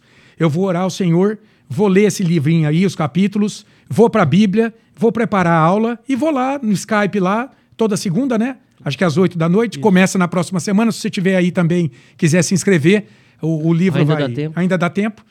E Mas tem bastante gente já, viu? já tem muita gente, né? Né? A gente não esperava essa procura. Não. É muita gente. Você vê a sede das pessoas em buscar adaptarem suas vidas à palavra de Deus. Porque é isso, gente. A Bíblia diz que é da presença de Deus que provém a alegria. É da presença de Deus. E a presença de Deus hoje significa a palavra dele. Meditar na palavra, extrair as verdades bíblicas da palavra e aplicar às nossas vidas. Esses homens precisam entender isso. Há um chamado de Deus para a vida deles como homens.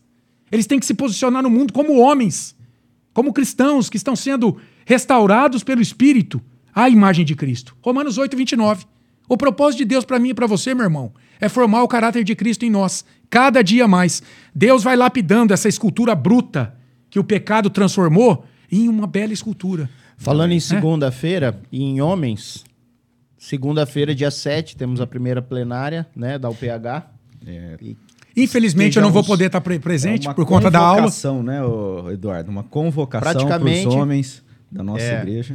onde a gente vai estar ali discutindo a missão e, e- e o andamento. Então, você está convidado, convocado, né? E só vai participar quem já está ali inscrito, né, já está fazendo parte ou não? Como é que é? Não, nessa, ela nasceu com 38 membros, né? Mas você que quer participar, tá convidado a estar ali segunda-feira, dia 7, a partir das 20 horas. Excelente. Ali na nossa igreja. E contamos com a oração de vocês. Que Deus nos abençoe O nessa PH. caminhada. O PH. Ô, Felipe, eu, eu ia falar com o Rogério que ele falou das experiências dele, até aproveitando, esse episódio ele vai ao ar na- no sábado, e no sábado seguinte a gente vai ter a oportunidade, acho que talvez das viagens assim mais longas, só ficou a do Uruguai de fora. É. E a gente vai ter a oportunidade de receber, se Deus assim permitir, O o missionário. missionário, né, O Maurício Rolim. Maurício Rolim Ao aqui com a vivo, né? gente, vai ser ao vivo. Então, a gente Um homem de Deus, gente. não Convida. percam, viu? A gente vai, Vai ser um aprender muito com ele. É. Vai aprender muito com ele. E aí, Cara, Felipe? Eu acho que ele mereceu. Essa resposta foi muito boa. Ah, olha só que legal. Você, você foi contemplado. Não, contemplado. Que legal. Uma lembrança aqui do nosso. Nossa, muito Olha lá. Obrigado. Olha isso, gente. Você vê? Que legal. Você né? tomar um café e lembrar que você participou desse momento. Eu aqui vou com a guardar gente. com muito carinho e vou usar todo dia. Muito obrigado, Meu viu? irmão, nós queremos te agradecer de verdade, assim, para nós é uma honra, né? É um privilégio ter você servindo ali na igreja, com as tuas aulas, com as tuas mensagens. Falando isso, quem não assistiu, quem não pôde participar da aula de domingo, né? Sobre a, A bênção de Toronto, tá lá no, no site da igreja, né? Acesse lá que foi bênção. E que Deus continue te abençoando. Amém. A Carol, com o Ministério de Música. Orem por mim, eu preciso muito de oração. Estaremos muito, muito, orando. viu? Eu sei da minha limitação, da minha fraqueza, vejo isso o tempo todo, e mas Deus tem usado esse vaso de barro para a Amém. glória dele, né? Amém. Eu sempre digo, se Deus usou uma mula, a mula de Balaão para refrear a dureza do coração daquele homem, Deus pode me usar também. Deus pode usar você também. Então, eu volto a insistir na questão da missão.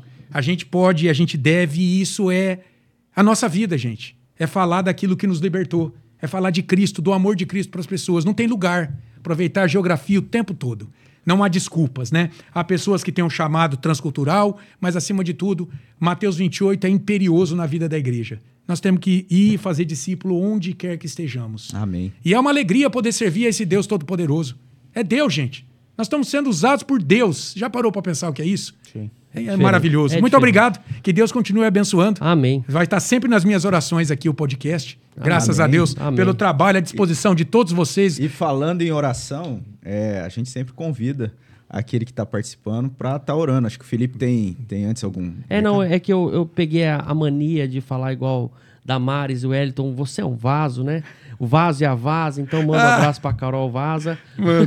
Tá? Ele, ela sempre brincou e eu fiquei um final de semana ali convivendo. Eu falei, o vaso, a vaso. Nossa, eu saí de lá falando vaso e vaza pra todo mundo. Mas é isso, você é um vaso na nossa igreja, Rogério. Amém. Um vaso preenchido. Para a glória aí. de Deus. E estaremos orando por você. E como, né, de costume aqui, o final, o convidado faz oração. Eu queria te pedir Amém. para você fazer essa oração pra Claro, gente. claro. Finalizar esse podcast. Tá bom. Vamos orar então.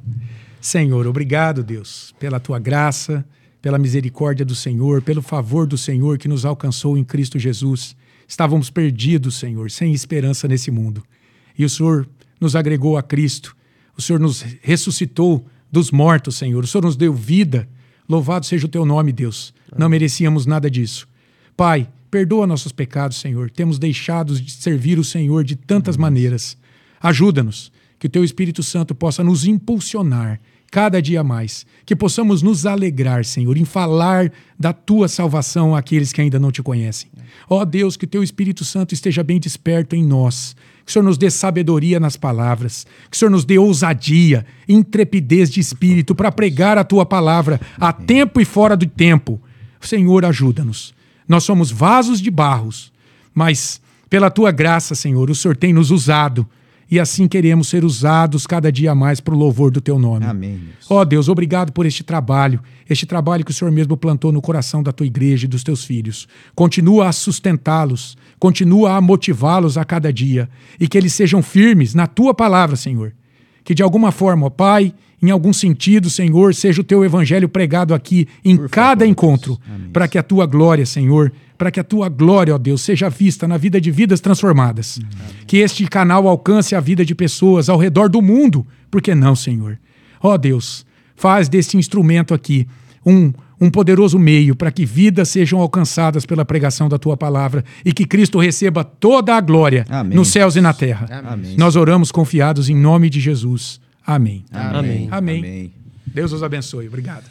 Graças a Deus, esse foi mais um podcast Calvinamente. Você é convidado a acompanhar os, os episódios e no próximo sábado, então, como a gente disse, aqui com a gente, o missionário eh, Maurício Rolim, vai ser um privilégio e você é convidado a, estar junto com a gente nessa, nessa caminhada. Felipe, Tenho mais nada. Tô em paz. Amém. que Deus abençoe. Até lá, até o próximo sábado. Que Deus abençoe a sua vida. Até mais. Valeu.